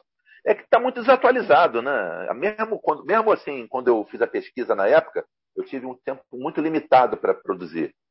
Né? Então, algumas lacunas estão em branco ali. Não que estejam em branco, eu simplesmente ignorei né? algumas informações sobre determinado tipo de. que era uma enciclopédia de super-heróis. Né? muito antes da Mundo Super-Herói surgir, na verdade. Não, na ver... verdade não. Mundo Super... Não, a Mundo Super-Herói surgiu em 2006. Né? Então, esse é de, esse é de 97. Né? Então, não, muito longe da Mundo Super-Herói ter existido. Agora, o grande graça é que, na época, a primeira enciclopédia de quadrinhos e CD-ROM da história do Brasil. Né? A Herói, a revista Herói, fez uma no, uma no ano seguinte, com a, com a programação gráfica mais mais, mais, mais caprichada do que a nossa e tal, mas a nossa foi a primeira. A gente fez mambembaço mesmo, assim, né? Eu, eu contratei quatro pessoas para cuidarem da parte de operacional do CD-ROM, né? E eu estava fornecendo material, é, conteúdo, né? Conteudístico, né? Pesquisa e tal, né? Então, e, e, e veio dentro de uma revista que estava uma revista que estava cheia de matérias. Tem uma ótima entrevista minha com o Ziraldo nessa revista também, inclusive. Né? Quer dizer, eu escrevi muitas coisas. Sebo, essa publicação com o CD, preferencialmente. Eu acho que eu tenho algumas lá em casa lacradas com o CD com dentro ainda. Assim, tipo, é, uma, é, uma, é uma que tem assim, um desenho, um personagem que é meio Batman, meio. Meio uma mistura de tudo quanto é herói, né? O, ah, o desenho eu, do Franco. Eu tenho Franco de Rosa, aí, fez aquele desenho do Franco de Rosa. Eu tenho, eu tenho isso aí, cara. Comprei na banca. Agora você fala da história da, das entrevistas, eu queria também. Eu, eu, entrevistei muita gente antes da Mundo Super-Heróis também. E algumas. Eu, eu, o volume 1 do, do, do, meu livro, a minha coletânea de entrevistas, seria um volume 1, né? Porque teria que fazer vários também. O volume 1 está praticamente pronto já, texto. É, se uma outra editora se interessasse, até seria legal, poderia ser legal, mas eu estou apalavrado com, com a Heroica, né, de Heroica fazer isso, mas ainda não tem muita, ainda planos imediatos de quando vai ser lançado e quando a gente vai querer lançar isso. Mas, por exemplo, eu te diria que eu, eu fiz uma entrevista com o Serpieri, que foi publicada metade dela, uma revista dessas Crash, uma revista que eu não, não sei se foi Crash, não. Enfim, tem uma revista lá que eu fiz também com o Franco na época, enfim. E, tipo, eu, cara, eu colaborei em tanta revista nos anos 90 que eu nem me lembro mais os títulos. Mas eu, eu, essa entrevista do Serpieri saiu lá, mas saiu metade, porque material bruto, peguei material bruto e botei, eu editei. Cara, tem uma entrevista com o Eisner e Nesta que eu fiz que não sai em lugar nenhum. Botei isso, vou botar isso no livro. Embora a uhum. entrevista bem datada, né? Porque a entrevista foi feita em 94, mas está lá, enfim. Existe entrevista eu... datada não, cara. É, pois é, você, você botou uma introdução lá para para fazer contextualizar ali o momento. Quem, quem não foi. gostaria de ler uma entrevista inédita do Einstein, cara? Pô, demais, né? Uma do Serpieri. E, Heitor, além de articulista a respeito de histórias em quadrinhos, você também é tradutor de quadrinhos, né? Traduziu diversos títulos. Eu estava eh, lendo ali entre um dos, um dos vários títulos que você traduziu, um que me chamou a atenção, porque eu sempre me, me perguntei como traduzir isso, né? É o Crazy Cat, né? Queria que você comentasse especificamente como é que foi traduzir o Crazy Cat, que tem tanta. É, tem tanto. um texto tão coloquial em inglês que é praticamente impossível traduzir para outro idioma sem ter uma certa perda né, no conteúdo textual. Né? Então, a minha curiosidade é a respeito da tradução do Crazy Cat. Por exemplo, é, eu, a minha tradução do Crazy Cat, que eu fiz uma coleção lá da Ópera Gráfica, eu tentei me imbuir do mesmo espírito do, do Harriman, né? George Harriman, que era o quê? Era as palavras. É, ele, ele, ele, mesmo, o texto original, ele, não, ele subverte um pouco o contexto linguístico, né? E eu tentei fazer a mesma coisa na minha tradução, né? Me dei, me dei essa liberdade e na edição que eu fiz eles preservaram isso. Depois a Ópera Gráfica é, fez uma outra edição desse mesmo material mas naquele tamanho gigante, aquele tamanho príncipe valente. Eles fizeram outra edição né, de tiragem muito limitada disso. E, cara, eles fizeram uma tradução literal no português correto. Eu fiquei puto, mas felizmente não tem meu crédito ali, não, de tradutor. Eles quiseram fazer tudo de novo porque acharam que estava tudo errado que eu fiz. Né? Mas era gente que desconhecia a natureza do material original.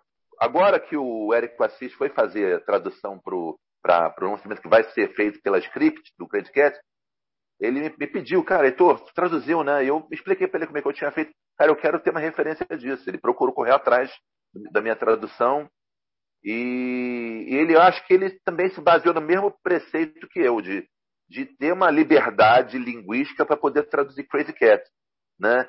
Que nunca ele, cara, tradução é, é, é, é, autoria, cara. Nunca é, por isso, quando, tipo, quando sai uma, uma um encadernado, aquele, aquele, aquela edição, aquela edição é, encadernado do Homem-Aranha, que deu um maior problema, que tinha 14, 15, 16 erros, tinha balão vazio.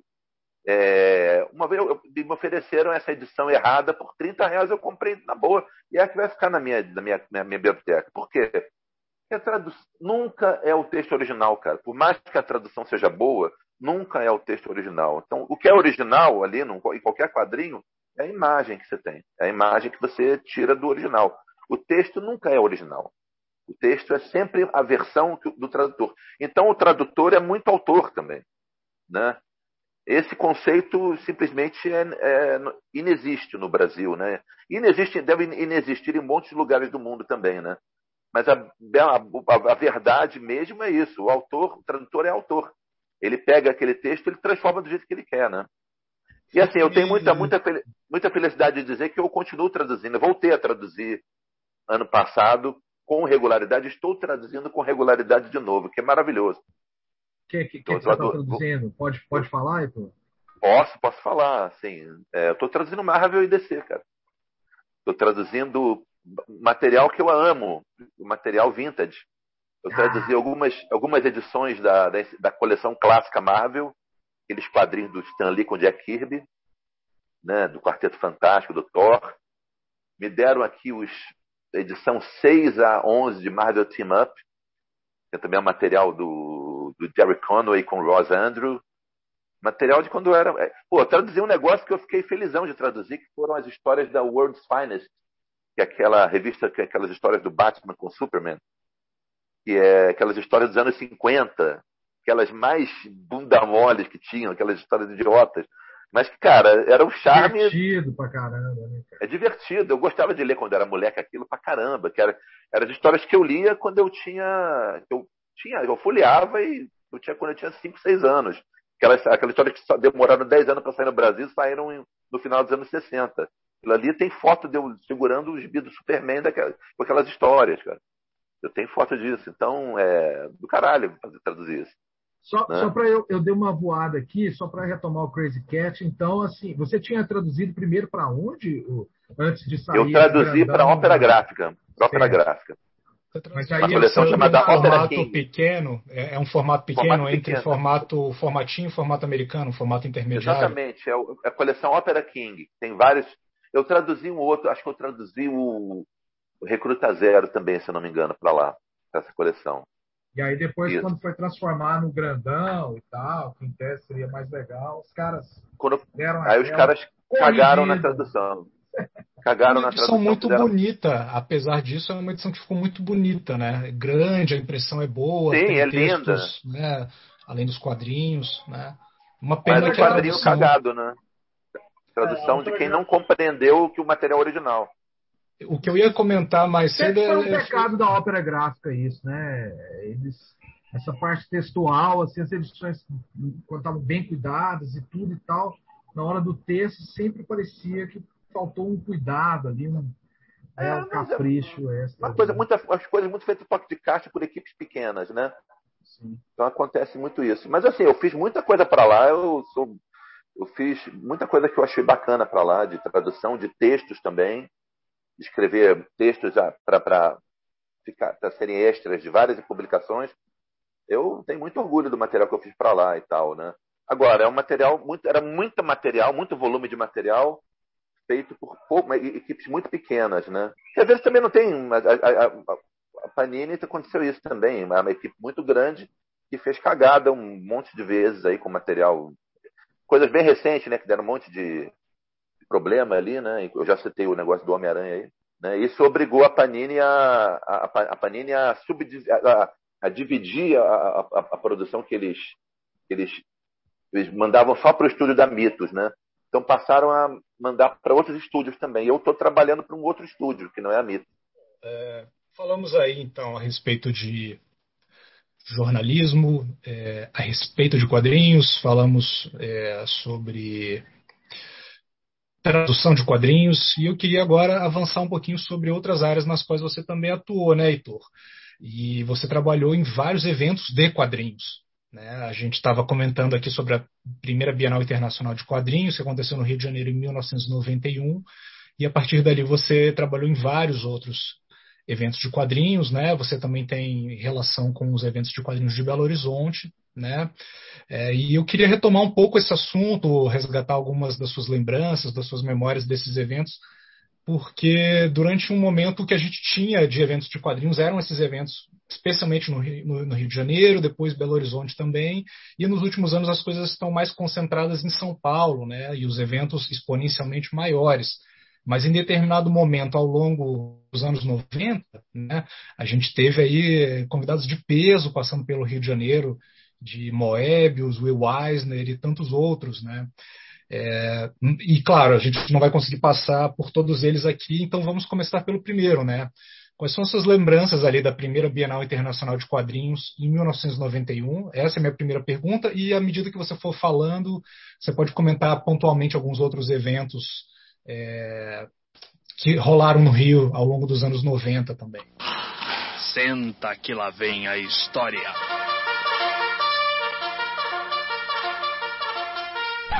É, a Bienal de Quadrinhos de 1991 é, aconteceu num momento. Eu, eu assim, eu, eu, eu, eu julgo que o começo da minha carreira ligada aos quadrinhos foi em 1990. Eu trabalhava para a Tribuna da Imprensa, o jornal Tribuna da Imprensa.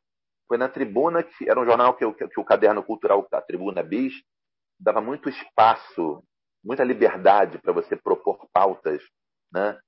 E aí eu comecei alucinadamente a escrever pautas, a propor pautas sobre quadrinhos e todas eram aceitas, né? Tanto que a gente naquele momento a gente foi o primeiro jornal do Rio de Janeiro a ter uma página semanal de quadrinhos a modelo dos jornais de São Paulo da época, né? Folha, Estadão, Jornal da Tarde e tal.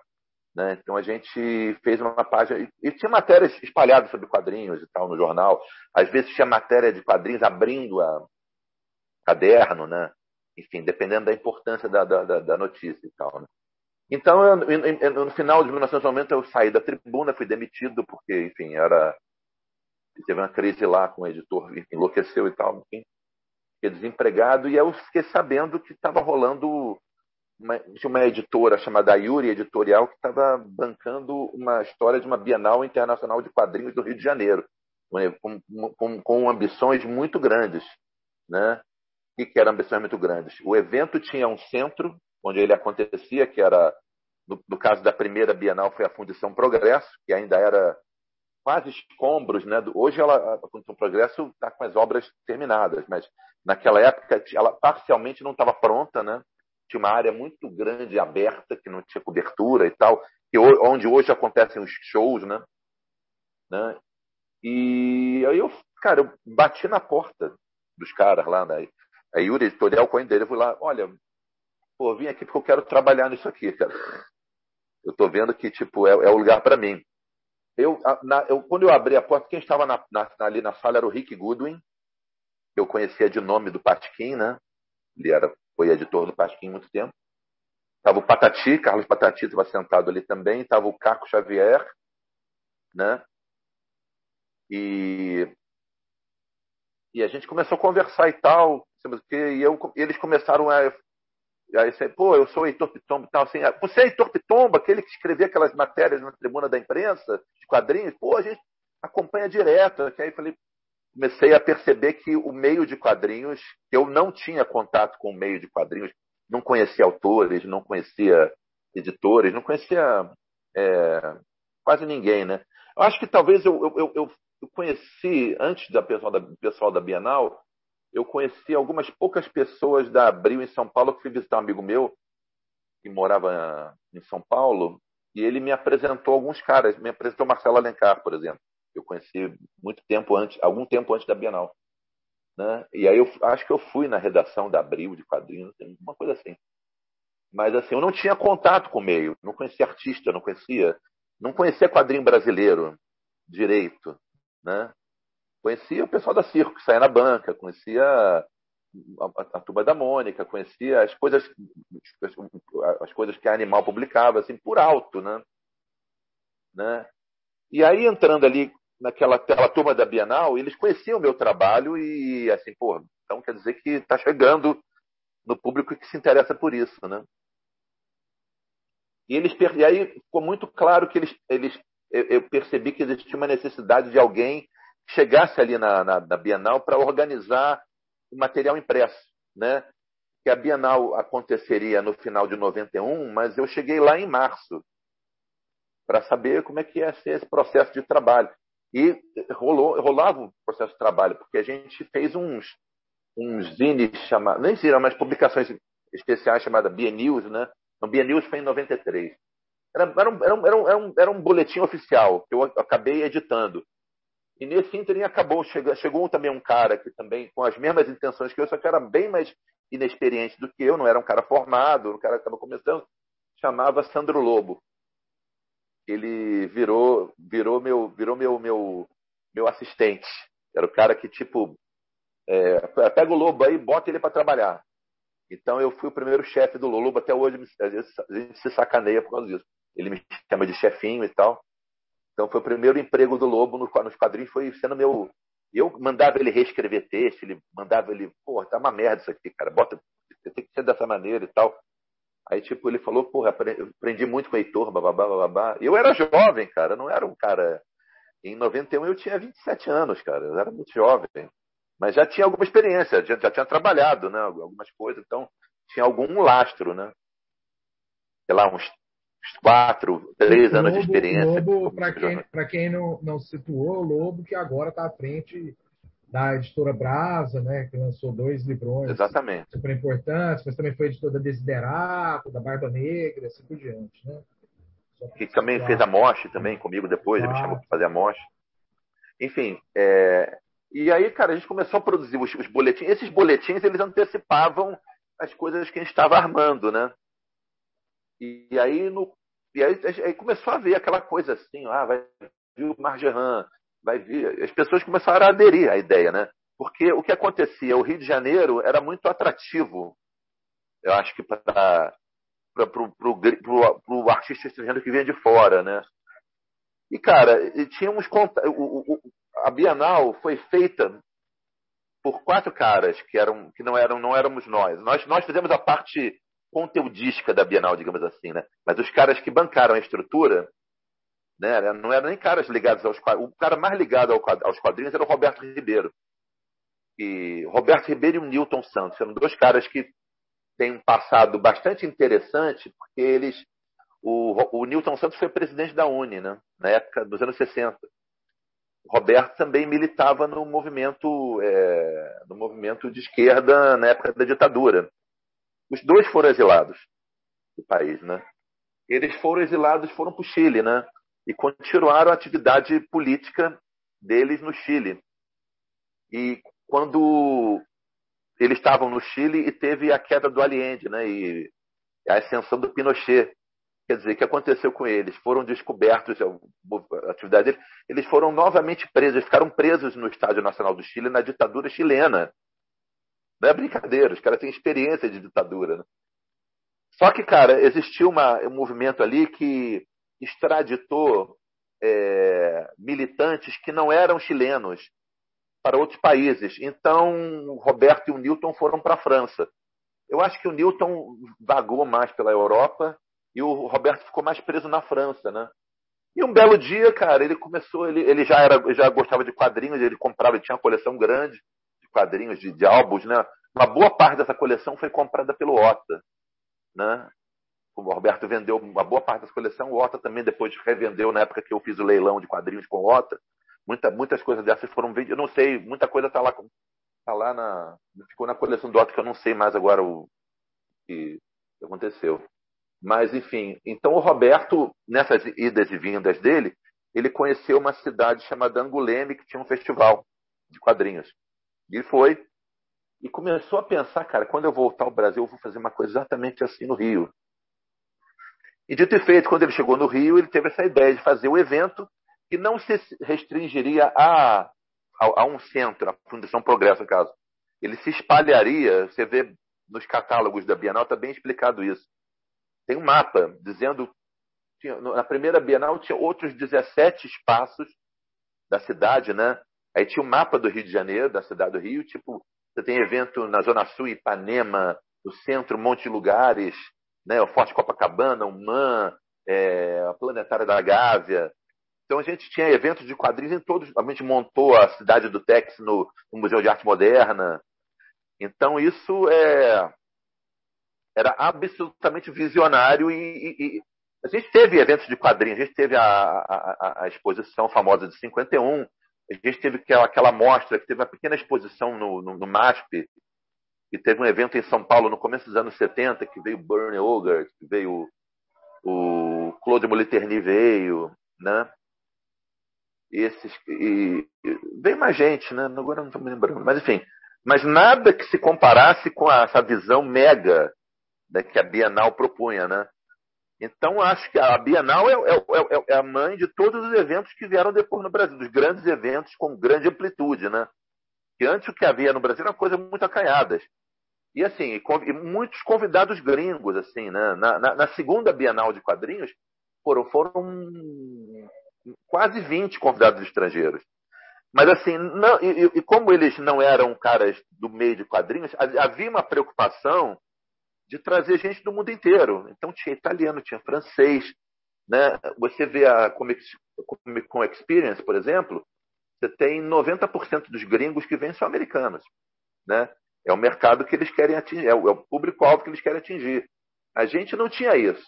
Eu brigava muito, por ter que trazer mais americano, porque são esses caras que estão na banca. E eles sabiamente me rebatiam, né?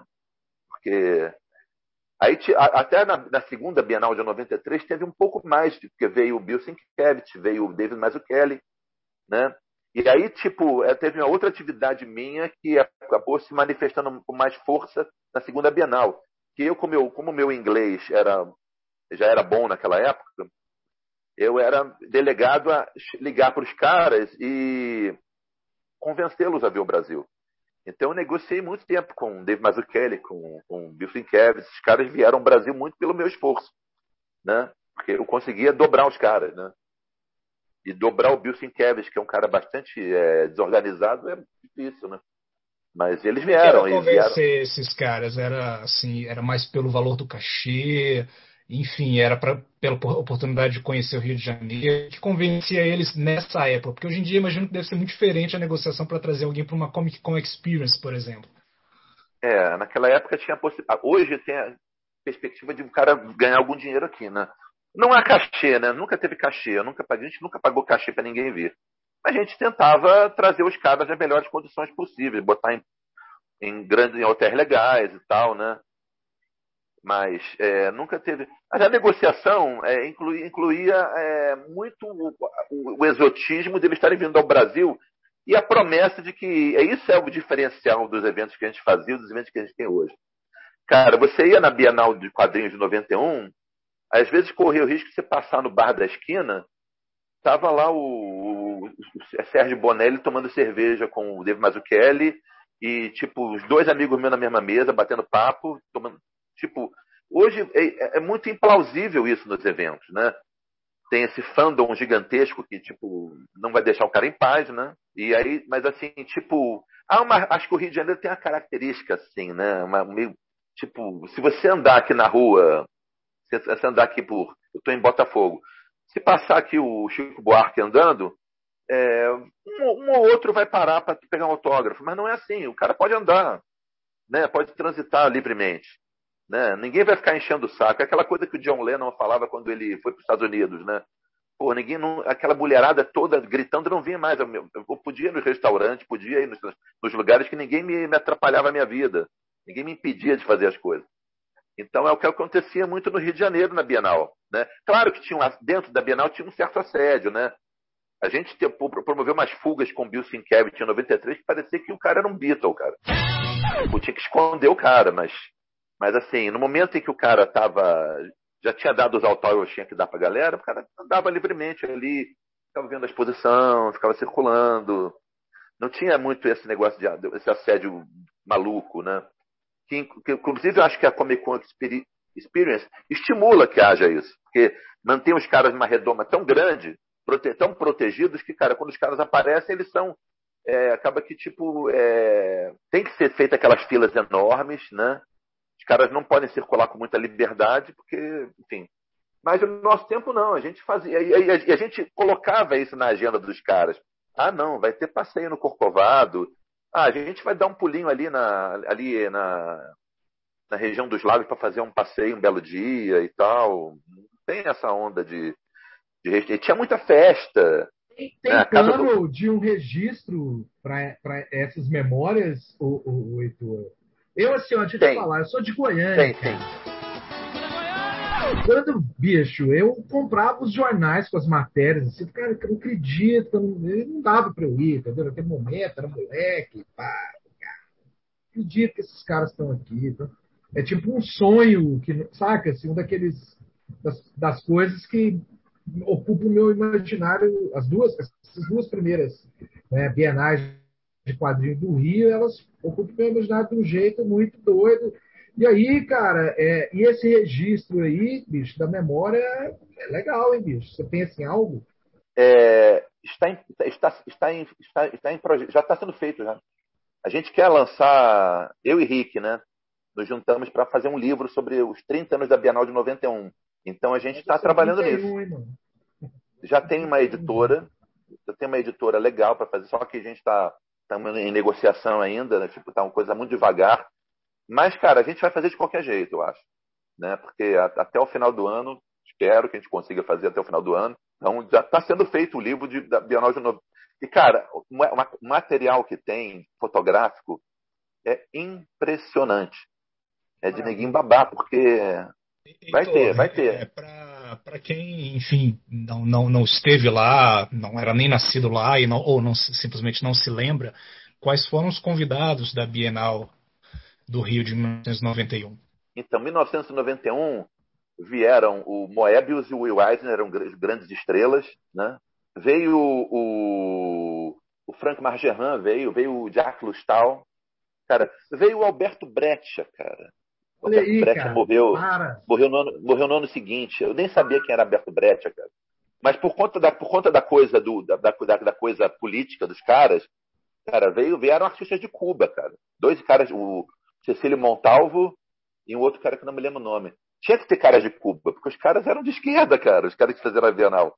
Então tinha que ter esse viés. Né? E o viés também era, era a Bienal meio que parou, cessou um pouco as atividades, não, não teve mais, porque eles vinculavam muito a iniciativa é, pública, né, o, o, evento. Então a Bienal aconteceu porque o, a prefeitura do Estado do Rio de Janeiro entrou no evento em 91 e 93. Em 95 não entrou, não entrou porque mudou a prefeitura e a secretária de cultura da época, que era uma senhora chamada Helena Severo, declarou que achava que o quadrinho não é tão importante assim para ser tratado como cultura. Por causa disso, em 97, a gente conseguiu levar o evento para Belo Horizonte. Fizemos a terceira Bienal de quadrinhos em Belo Horizonte. E depois, duas pessoas da diretoria da Yuri Editorial saíram. Ficou o Roberto e o Emanuele, que era um italiano que também era morava, na época residia no Brasil. Eles ficaram e transformaram o evento em FIC, Aí fizeram o primeiro FIC em 1999, né? Mas enfim, é, é... Então, uma outra coisa a respeito dessa publicação sobre a Bienal de 91, Heitor. A ideia é, além dessas memórias, vocês colocarem também as histórias em quadrinhos que estão no, no catálogo da primeira Bienal. Pergunto isso, e até já antecipando né, aqui na gravação para para quem for depois conferir o nosso post ilustrativo desse bate-papo lá em raiolaser.net, eu vou reproduzir ali é, um pedacinho da história do César Lobo, que eu acho que é uma das grandes histórias em quadrinhos em curta-metragem brasileiras dos anos 90. É a história do que o César Lobo publicou nesse catálogo e que infelizmente tem uma página grande e as outras páginas em tamanho reduzido, né? É. Uma HQ belíssima. Então, queria saber se existe o intuito de republicar as HQs também. Está em estudo isso, não, isso passa pela nossa cabeça, talvez um extra, fazer um gibi com essas histórias, talvez não sei, não pensou exatamente, assim, tem muitas possibilidades de extra, né? De reimprimir esses cartazes, tiveram 12 cartazes oficiais, né, com artes exclusivas, inclusive artes exclusivas de gente que não veio. Por exemplo, o, Guido Crepa que se mandou um desenho da Valentina andando na praia de Copacabana, que era um cartaz oficial. Gente, esses cartazes na época foram vendidos, né? Eu, eu nem tenho mais, porque esses cartazes viraram também cartões postais. Eu tenho a série completa. Então a gente está pensando em como vai, que, que, coisa a gente vai reimprimir, né? Aí, enfim, é, é, um projeto que, cara, não sei como é que a gente vai fazer ainda. Eu sei que a ideia é fazer um table book que tenha muito mais imagem e iconografia do que texto. É o que a gente vai fazer. E chamar muita gente para dar depoimentos né? pessoas que estiveram presentes. Né? Infelizmente, algumas pessoas estão cometendo o equívoco de morrerem, então é, é, é chato, né? Embora tenha, devem ter depoimentos dessas pessoas na época e tal, né? Pra gente usar. É, é, vai ser um misto, assim, a gente vai ter uma, uma, um texto corrido contando a história da Bienal, uma coisa modesta, né? A gente quer que o grosso do livro seja a parte gráfica e de imagens, né? E de iconografia mesmo, reprodução dos, dos catálogos, dos, dos, panfletos, dos folhetos, de, de, de, de, matérias que saíram na mídia, né? E fotos, fotos e fotos e mais fotos que você não acredita, cara. cara. O material fotográfico é muito rico, cara. Isso só 91, porque 93, cara, deve ter muito mais ainda, que a gente só pegou. Pô, 93 tem, a, tem um pôster do, do, do Manara, cara, que é a coisa mais linda, cara. A gente poderia vender só o posto do Manara, que isso dá bem demais, fazendo num, num, num, num, projeto tipo Catarse, assim, né? Mas a gente tem uma editora que a gente está com problemas de, de, negociação e tal. Se fechar com eles, a gente tem garantida a produção gráfica do livro. É, eu tenho umas duas perguntas aqui para a gente ir para o encerramento aqui do nosso bate-papo. Né? Uma sobre, ainda sobre quadrinhos, mas mais especificamente com uma questão também geográfica e sociológica, e a outra indo para uma outra área totalmente que é a área da música, né, na qual você também tem envolvimento.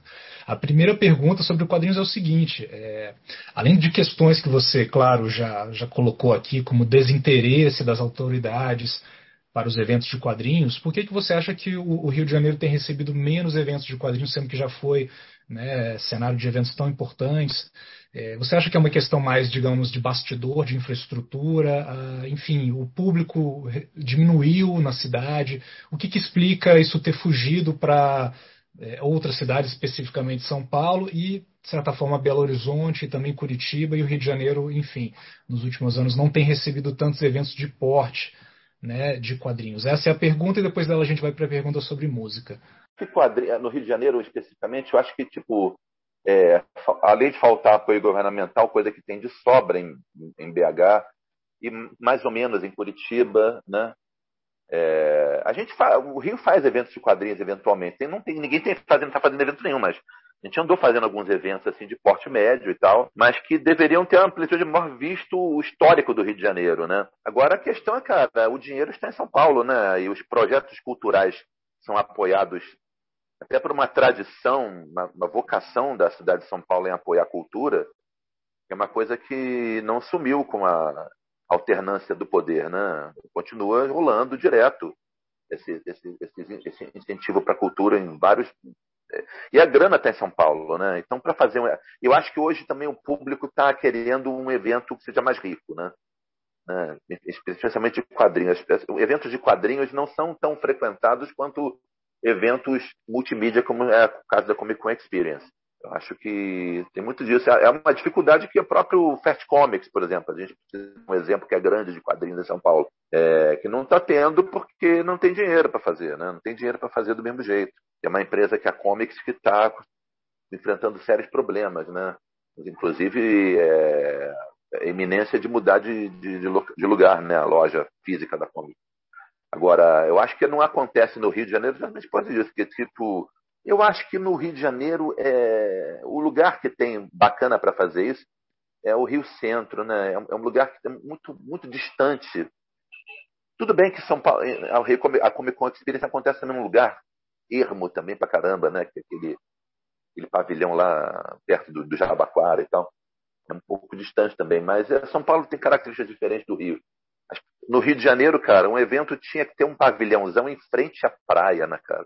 O Rio tem uma, tem uma coisa da, da natureza que tem que ser explorada sempre. É verdade. Né? Em qualquer evento. Uma vez, uma vez a gente fez um evento que a gente tinha. Eu, eu fiz muitas Comic Manias, que era um evento muito ligado a, a uma loja de quadrinhos, muito voltado para o mercado americano, mas que ainda tipo, abria algum espaço para quadrinho brasileiro, porque existia necessidade de ter artistas né, prestigiando o evento. Então, é, uma vez a gente fez um evento da Comic Mania, que não era Comic Mania, era um outro, um outro nome lá que eles inventaram. Cara, a gente fez na Casa de Cultura Laura Alvim, que é em frente à praia de Ipanema, cara. Então veio o George Pratt e o Scott Hampton. Cara, eles ficavam autografando ali. Na janela, ao fundo, tinha praia, cara. Que coisa, né? Qual é evento que no mundo, no mundo inteiro pode fazer isso, cara? Tipo, então, tipo, o Rio, o Rio de Janeiro tem que ser um lugar que explore a, a vocação turística da cidade para acontecer, né? Talvez a Fundição Progresso fosse um bom lugar de novo, não sei. Mas, tipo, tem isso, a falta de locais, e eu, eu, acho que a, a, coisa da questão econômica mesmo, né? Para você fazer um evento do, do, nível que o Rio de Janeiro merece, você tem que, pô, tem que trazer 20 convidados estrangeiros mesmo, cara. Isso para isso o pessoal do, do resto do Brasil entender, cara, é forte. Então, eu vou montar uma estrutura, o cara lá de, do Pará, porra, eu vou montar uma estrutura para poder vender meu gibi lá, né? E eu acho que, tipo, eu acho que, não sei também, né? Isso aí é um chute mesmo. Se eu fizesse um evento hoje, eu ia, eu ia criar condições para que as pessoas gastassem pouco numa mesa, sabe? De Marcus Alley que não fosse tão pesado pro, pro bolso da galera, sabe? Porque ninguém vem com maior dificuldade acaba, muita gente ganha dinheiro no Art Alley, no, da Comic Con Experience, mas muita gente empata, né? Tem um investimento para vir, investimento para ficar acomodado.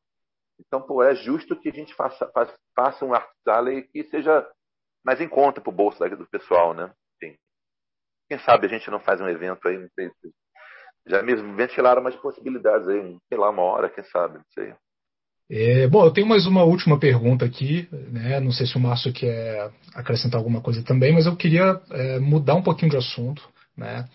É, comentar que você também é músico, você é baixista, né? E entre outras incursões pela música, você tem tocado nos últimos tempos com o baterista Guto Goff, né? Do Barão Vermelho, e com o guitarrista Mimi Lessa, né, do legendário Liverpool e também Bicho da Seda. Né? Então você está muito bem acompanhado. É, quem quiser conferir esse Power Trio ao vivo, como é que faz? Vocês têm gravações ou registros no YouTube? Cara, é... são, são músicos com eu toco de vez em quando, né? Eu toco com algumas, coisas, algumas pessoas conhecidas e tal, eventualmente, mas é, é, a gente, nos últimos dois anos, a pandemia atrapalhou muito a música, né? A maneira, a sobrevivência do músico é tocando, né? Fazendo show, né? E as formas que a gente tinha, que músicos sobreviviam de venda de disco, de, de, de de canção. De royalties não, de direito autoral, nem pensar, né? Só quem ganha, vive de direito autoral é quem realmente é os Roberto Carlos da vida, os caras que realmente tocam muito, muito. A arrecadação é muito difícil, uma editora não, às vezes, mesmo que você monte uma editora sua, é, montar um esquema de, de fiscalização para que você possa saber quem está tocando a tua música é muito complicado. E, cara, a maior parte das pessoas não tem uma carreira que possibilite essa amplitude em termos de arrecadação de direito autoral, né? né? Que é o meu caso. Inclusive de milhões de pessoas. Quase todo mundo que eu conheço na música. Né? Embora eu conviva com esses caras, assim, tipo, o Guto já me falou que, cara, vou tocar, vou tocar essa música agora, que essa música pagou todo o colégio do meu filho. Todo o estudo do meu filho que ele tô aí foi tocar, ela é puro êxtase. Pô, aí eu imagino quanto o Jorge Israel, que é muito meu camarada também, pô, só com o Brasil, cara, as músicas do que de abelha todas que ele compôs, pô, deve ter ganho, ganho alguma grana considerável com. Nada que se compare se ele fosse norte-americano, né?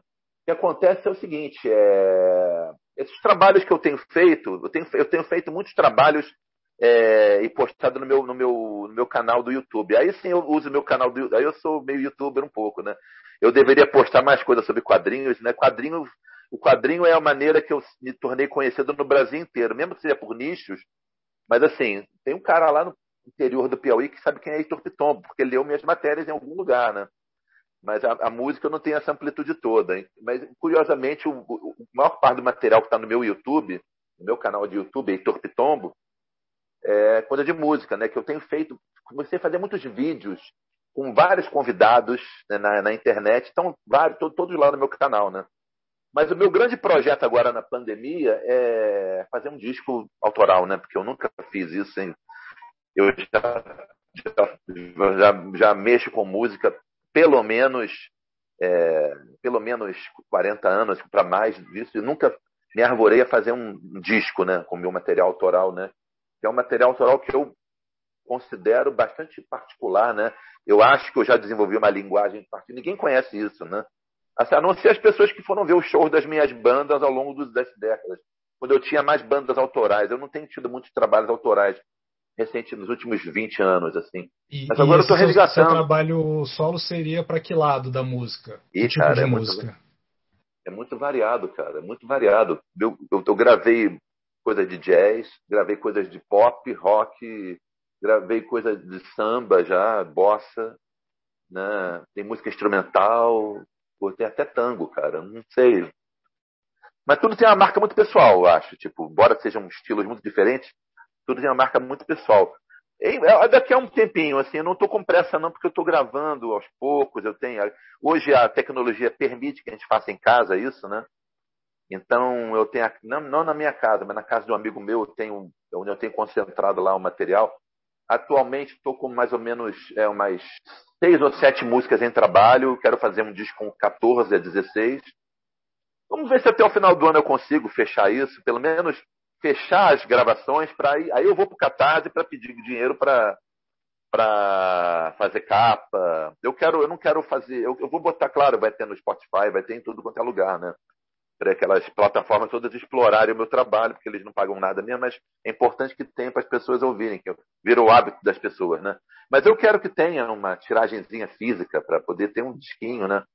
E não quero que seja o único, não. Eu quero fazer eu tenho 57 anos, dá tempo para eu fazer uns, uns, uns 10 discos, eu acho, por aí, né? Tem material para isso.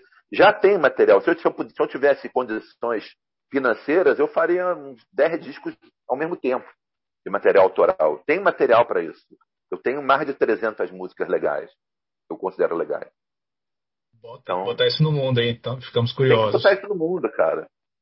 E o primeiro vai ser um disco muito bom, eu acho, né? Eu acho que, tipo, eu não eu mostro às vezes assim alguma coisa nas lives na internet assim mas eu, eu, eu não quero fazer single não. As pessoas têm tá com essa onda né de lançar um single não, online para lançar. Eu quero lançar as 16 de uma vez só né? Aí eu vou fazendo singles depois. Tipo para tipo alimentar aquele projeto ali que tá rolando. Vamos ver vamos ver o que acontece não sei. Hoje está muito hoje está muito difícil fazer show né?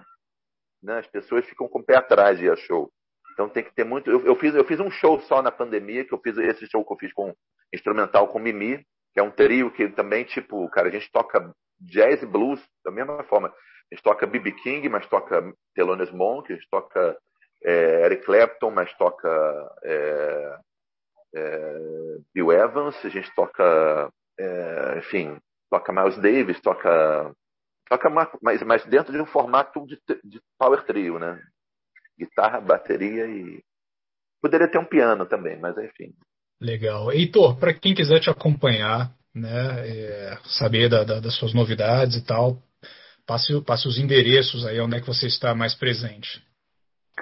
Cara, eu estou presente no meu Instagram, cara, Heitor Pitombo, no meu Facebook, Heitor Pitombo também, meu canal de. Tudo é Heitor Pitombo, meu canal de YouTube, quando eu estou publicando meus vídeos, eu quero incrementar. Aliás, eu tenho tido o cuidado de botar todas as minhas lives que eu tenho feito do meu livro, né? Aliás, assim, é, o meu livro está à venda, né?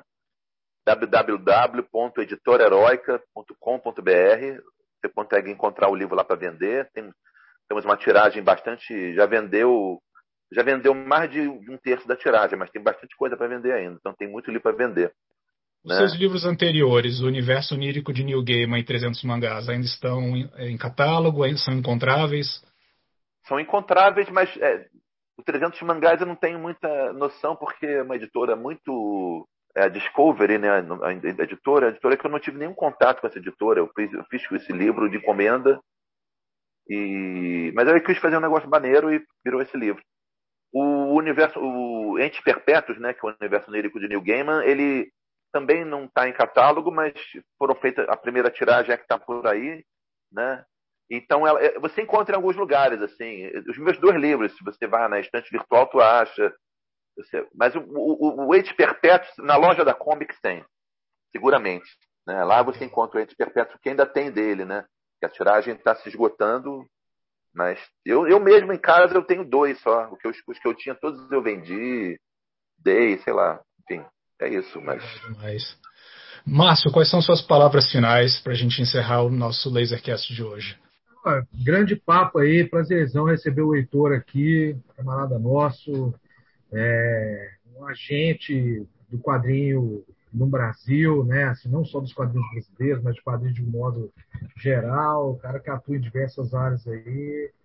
Muito bacana aí reforçar a ideia desse livro do Heitor, que, que eu acho que é bacana, é um projeto legal, a gente espera que tenha uma periodicidade. A gente sempre conversa aqui na Raio, Heitor, essa ideia assim, da, da falta, eu né, defendo essa ideia, assim, da falta de um, de um, de um material impresso é, para falar de quadrinho brasileiro, para ter crítica, para ter grandes entrevistas, para estar tá pensando o, o, mercado do quadrinho brasileiro contemporâneo. Acho isso aí é, é bem, bem bacana.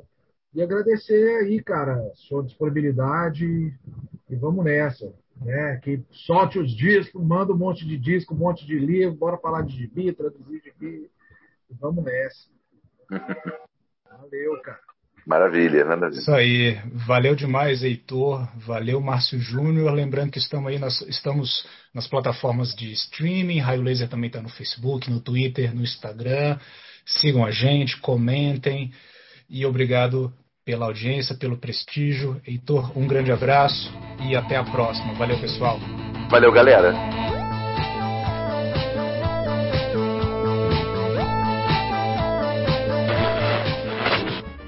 Raio Laser é Ciro Inácio Marcondes, Pedro Brant, Márcio Júnior, Marcos Maciel de Almeida, Dandara Palancoff, Bruno Porto, Lima Neto. Edição do Lasercast, Éder Freire e Gustavo Trevisoli. Mídias sociais, Ed Tenório. Diagramação e design, Bruno Porto e Poliana Carvalho. Acesse raiolaser.net.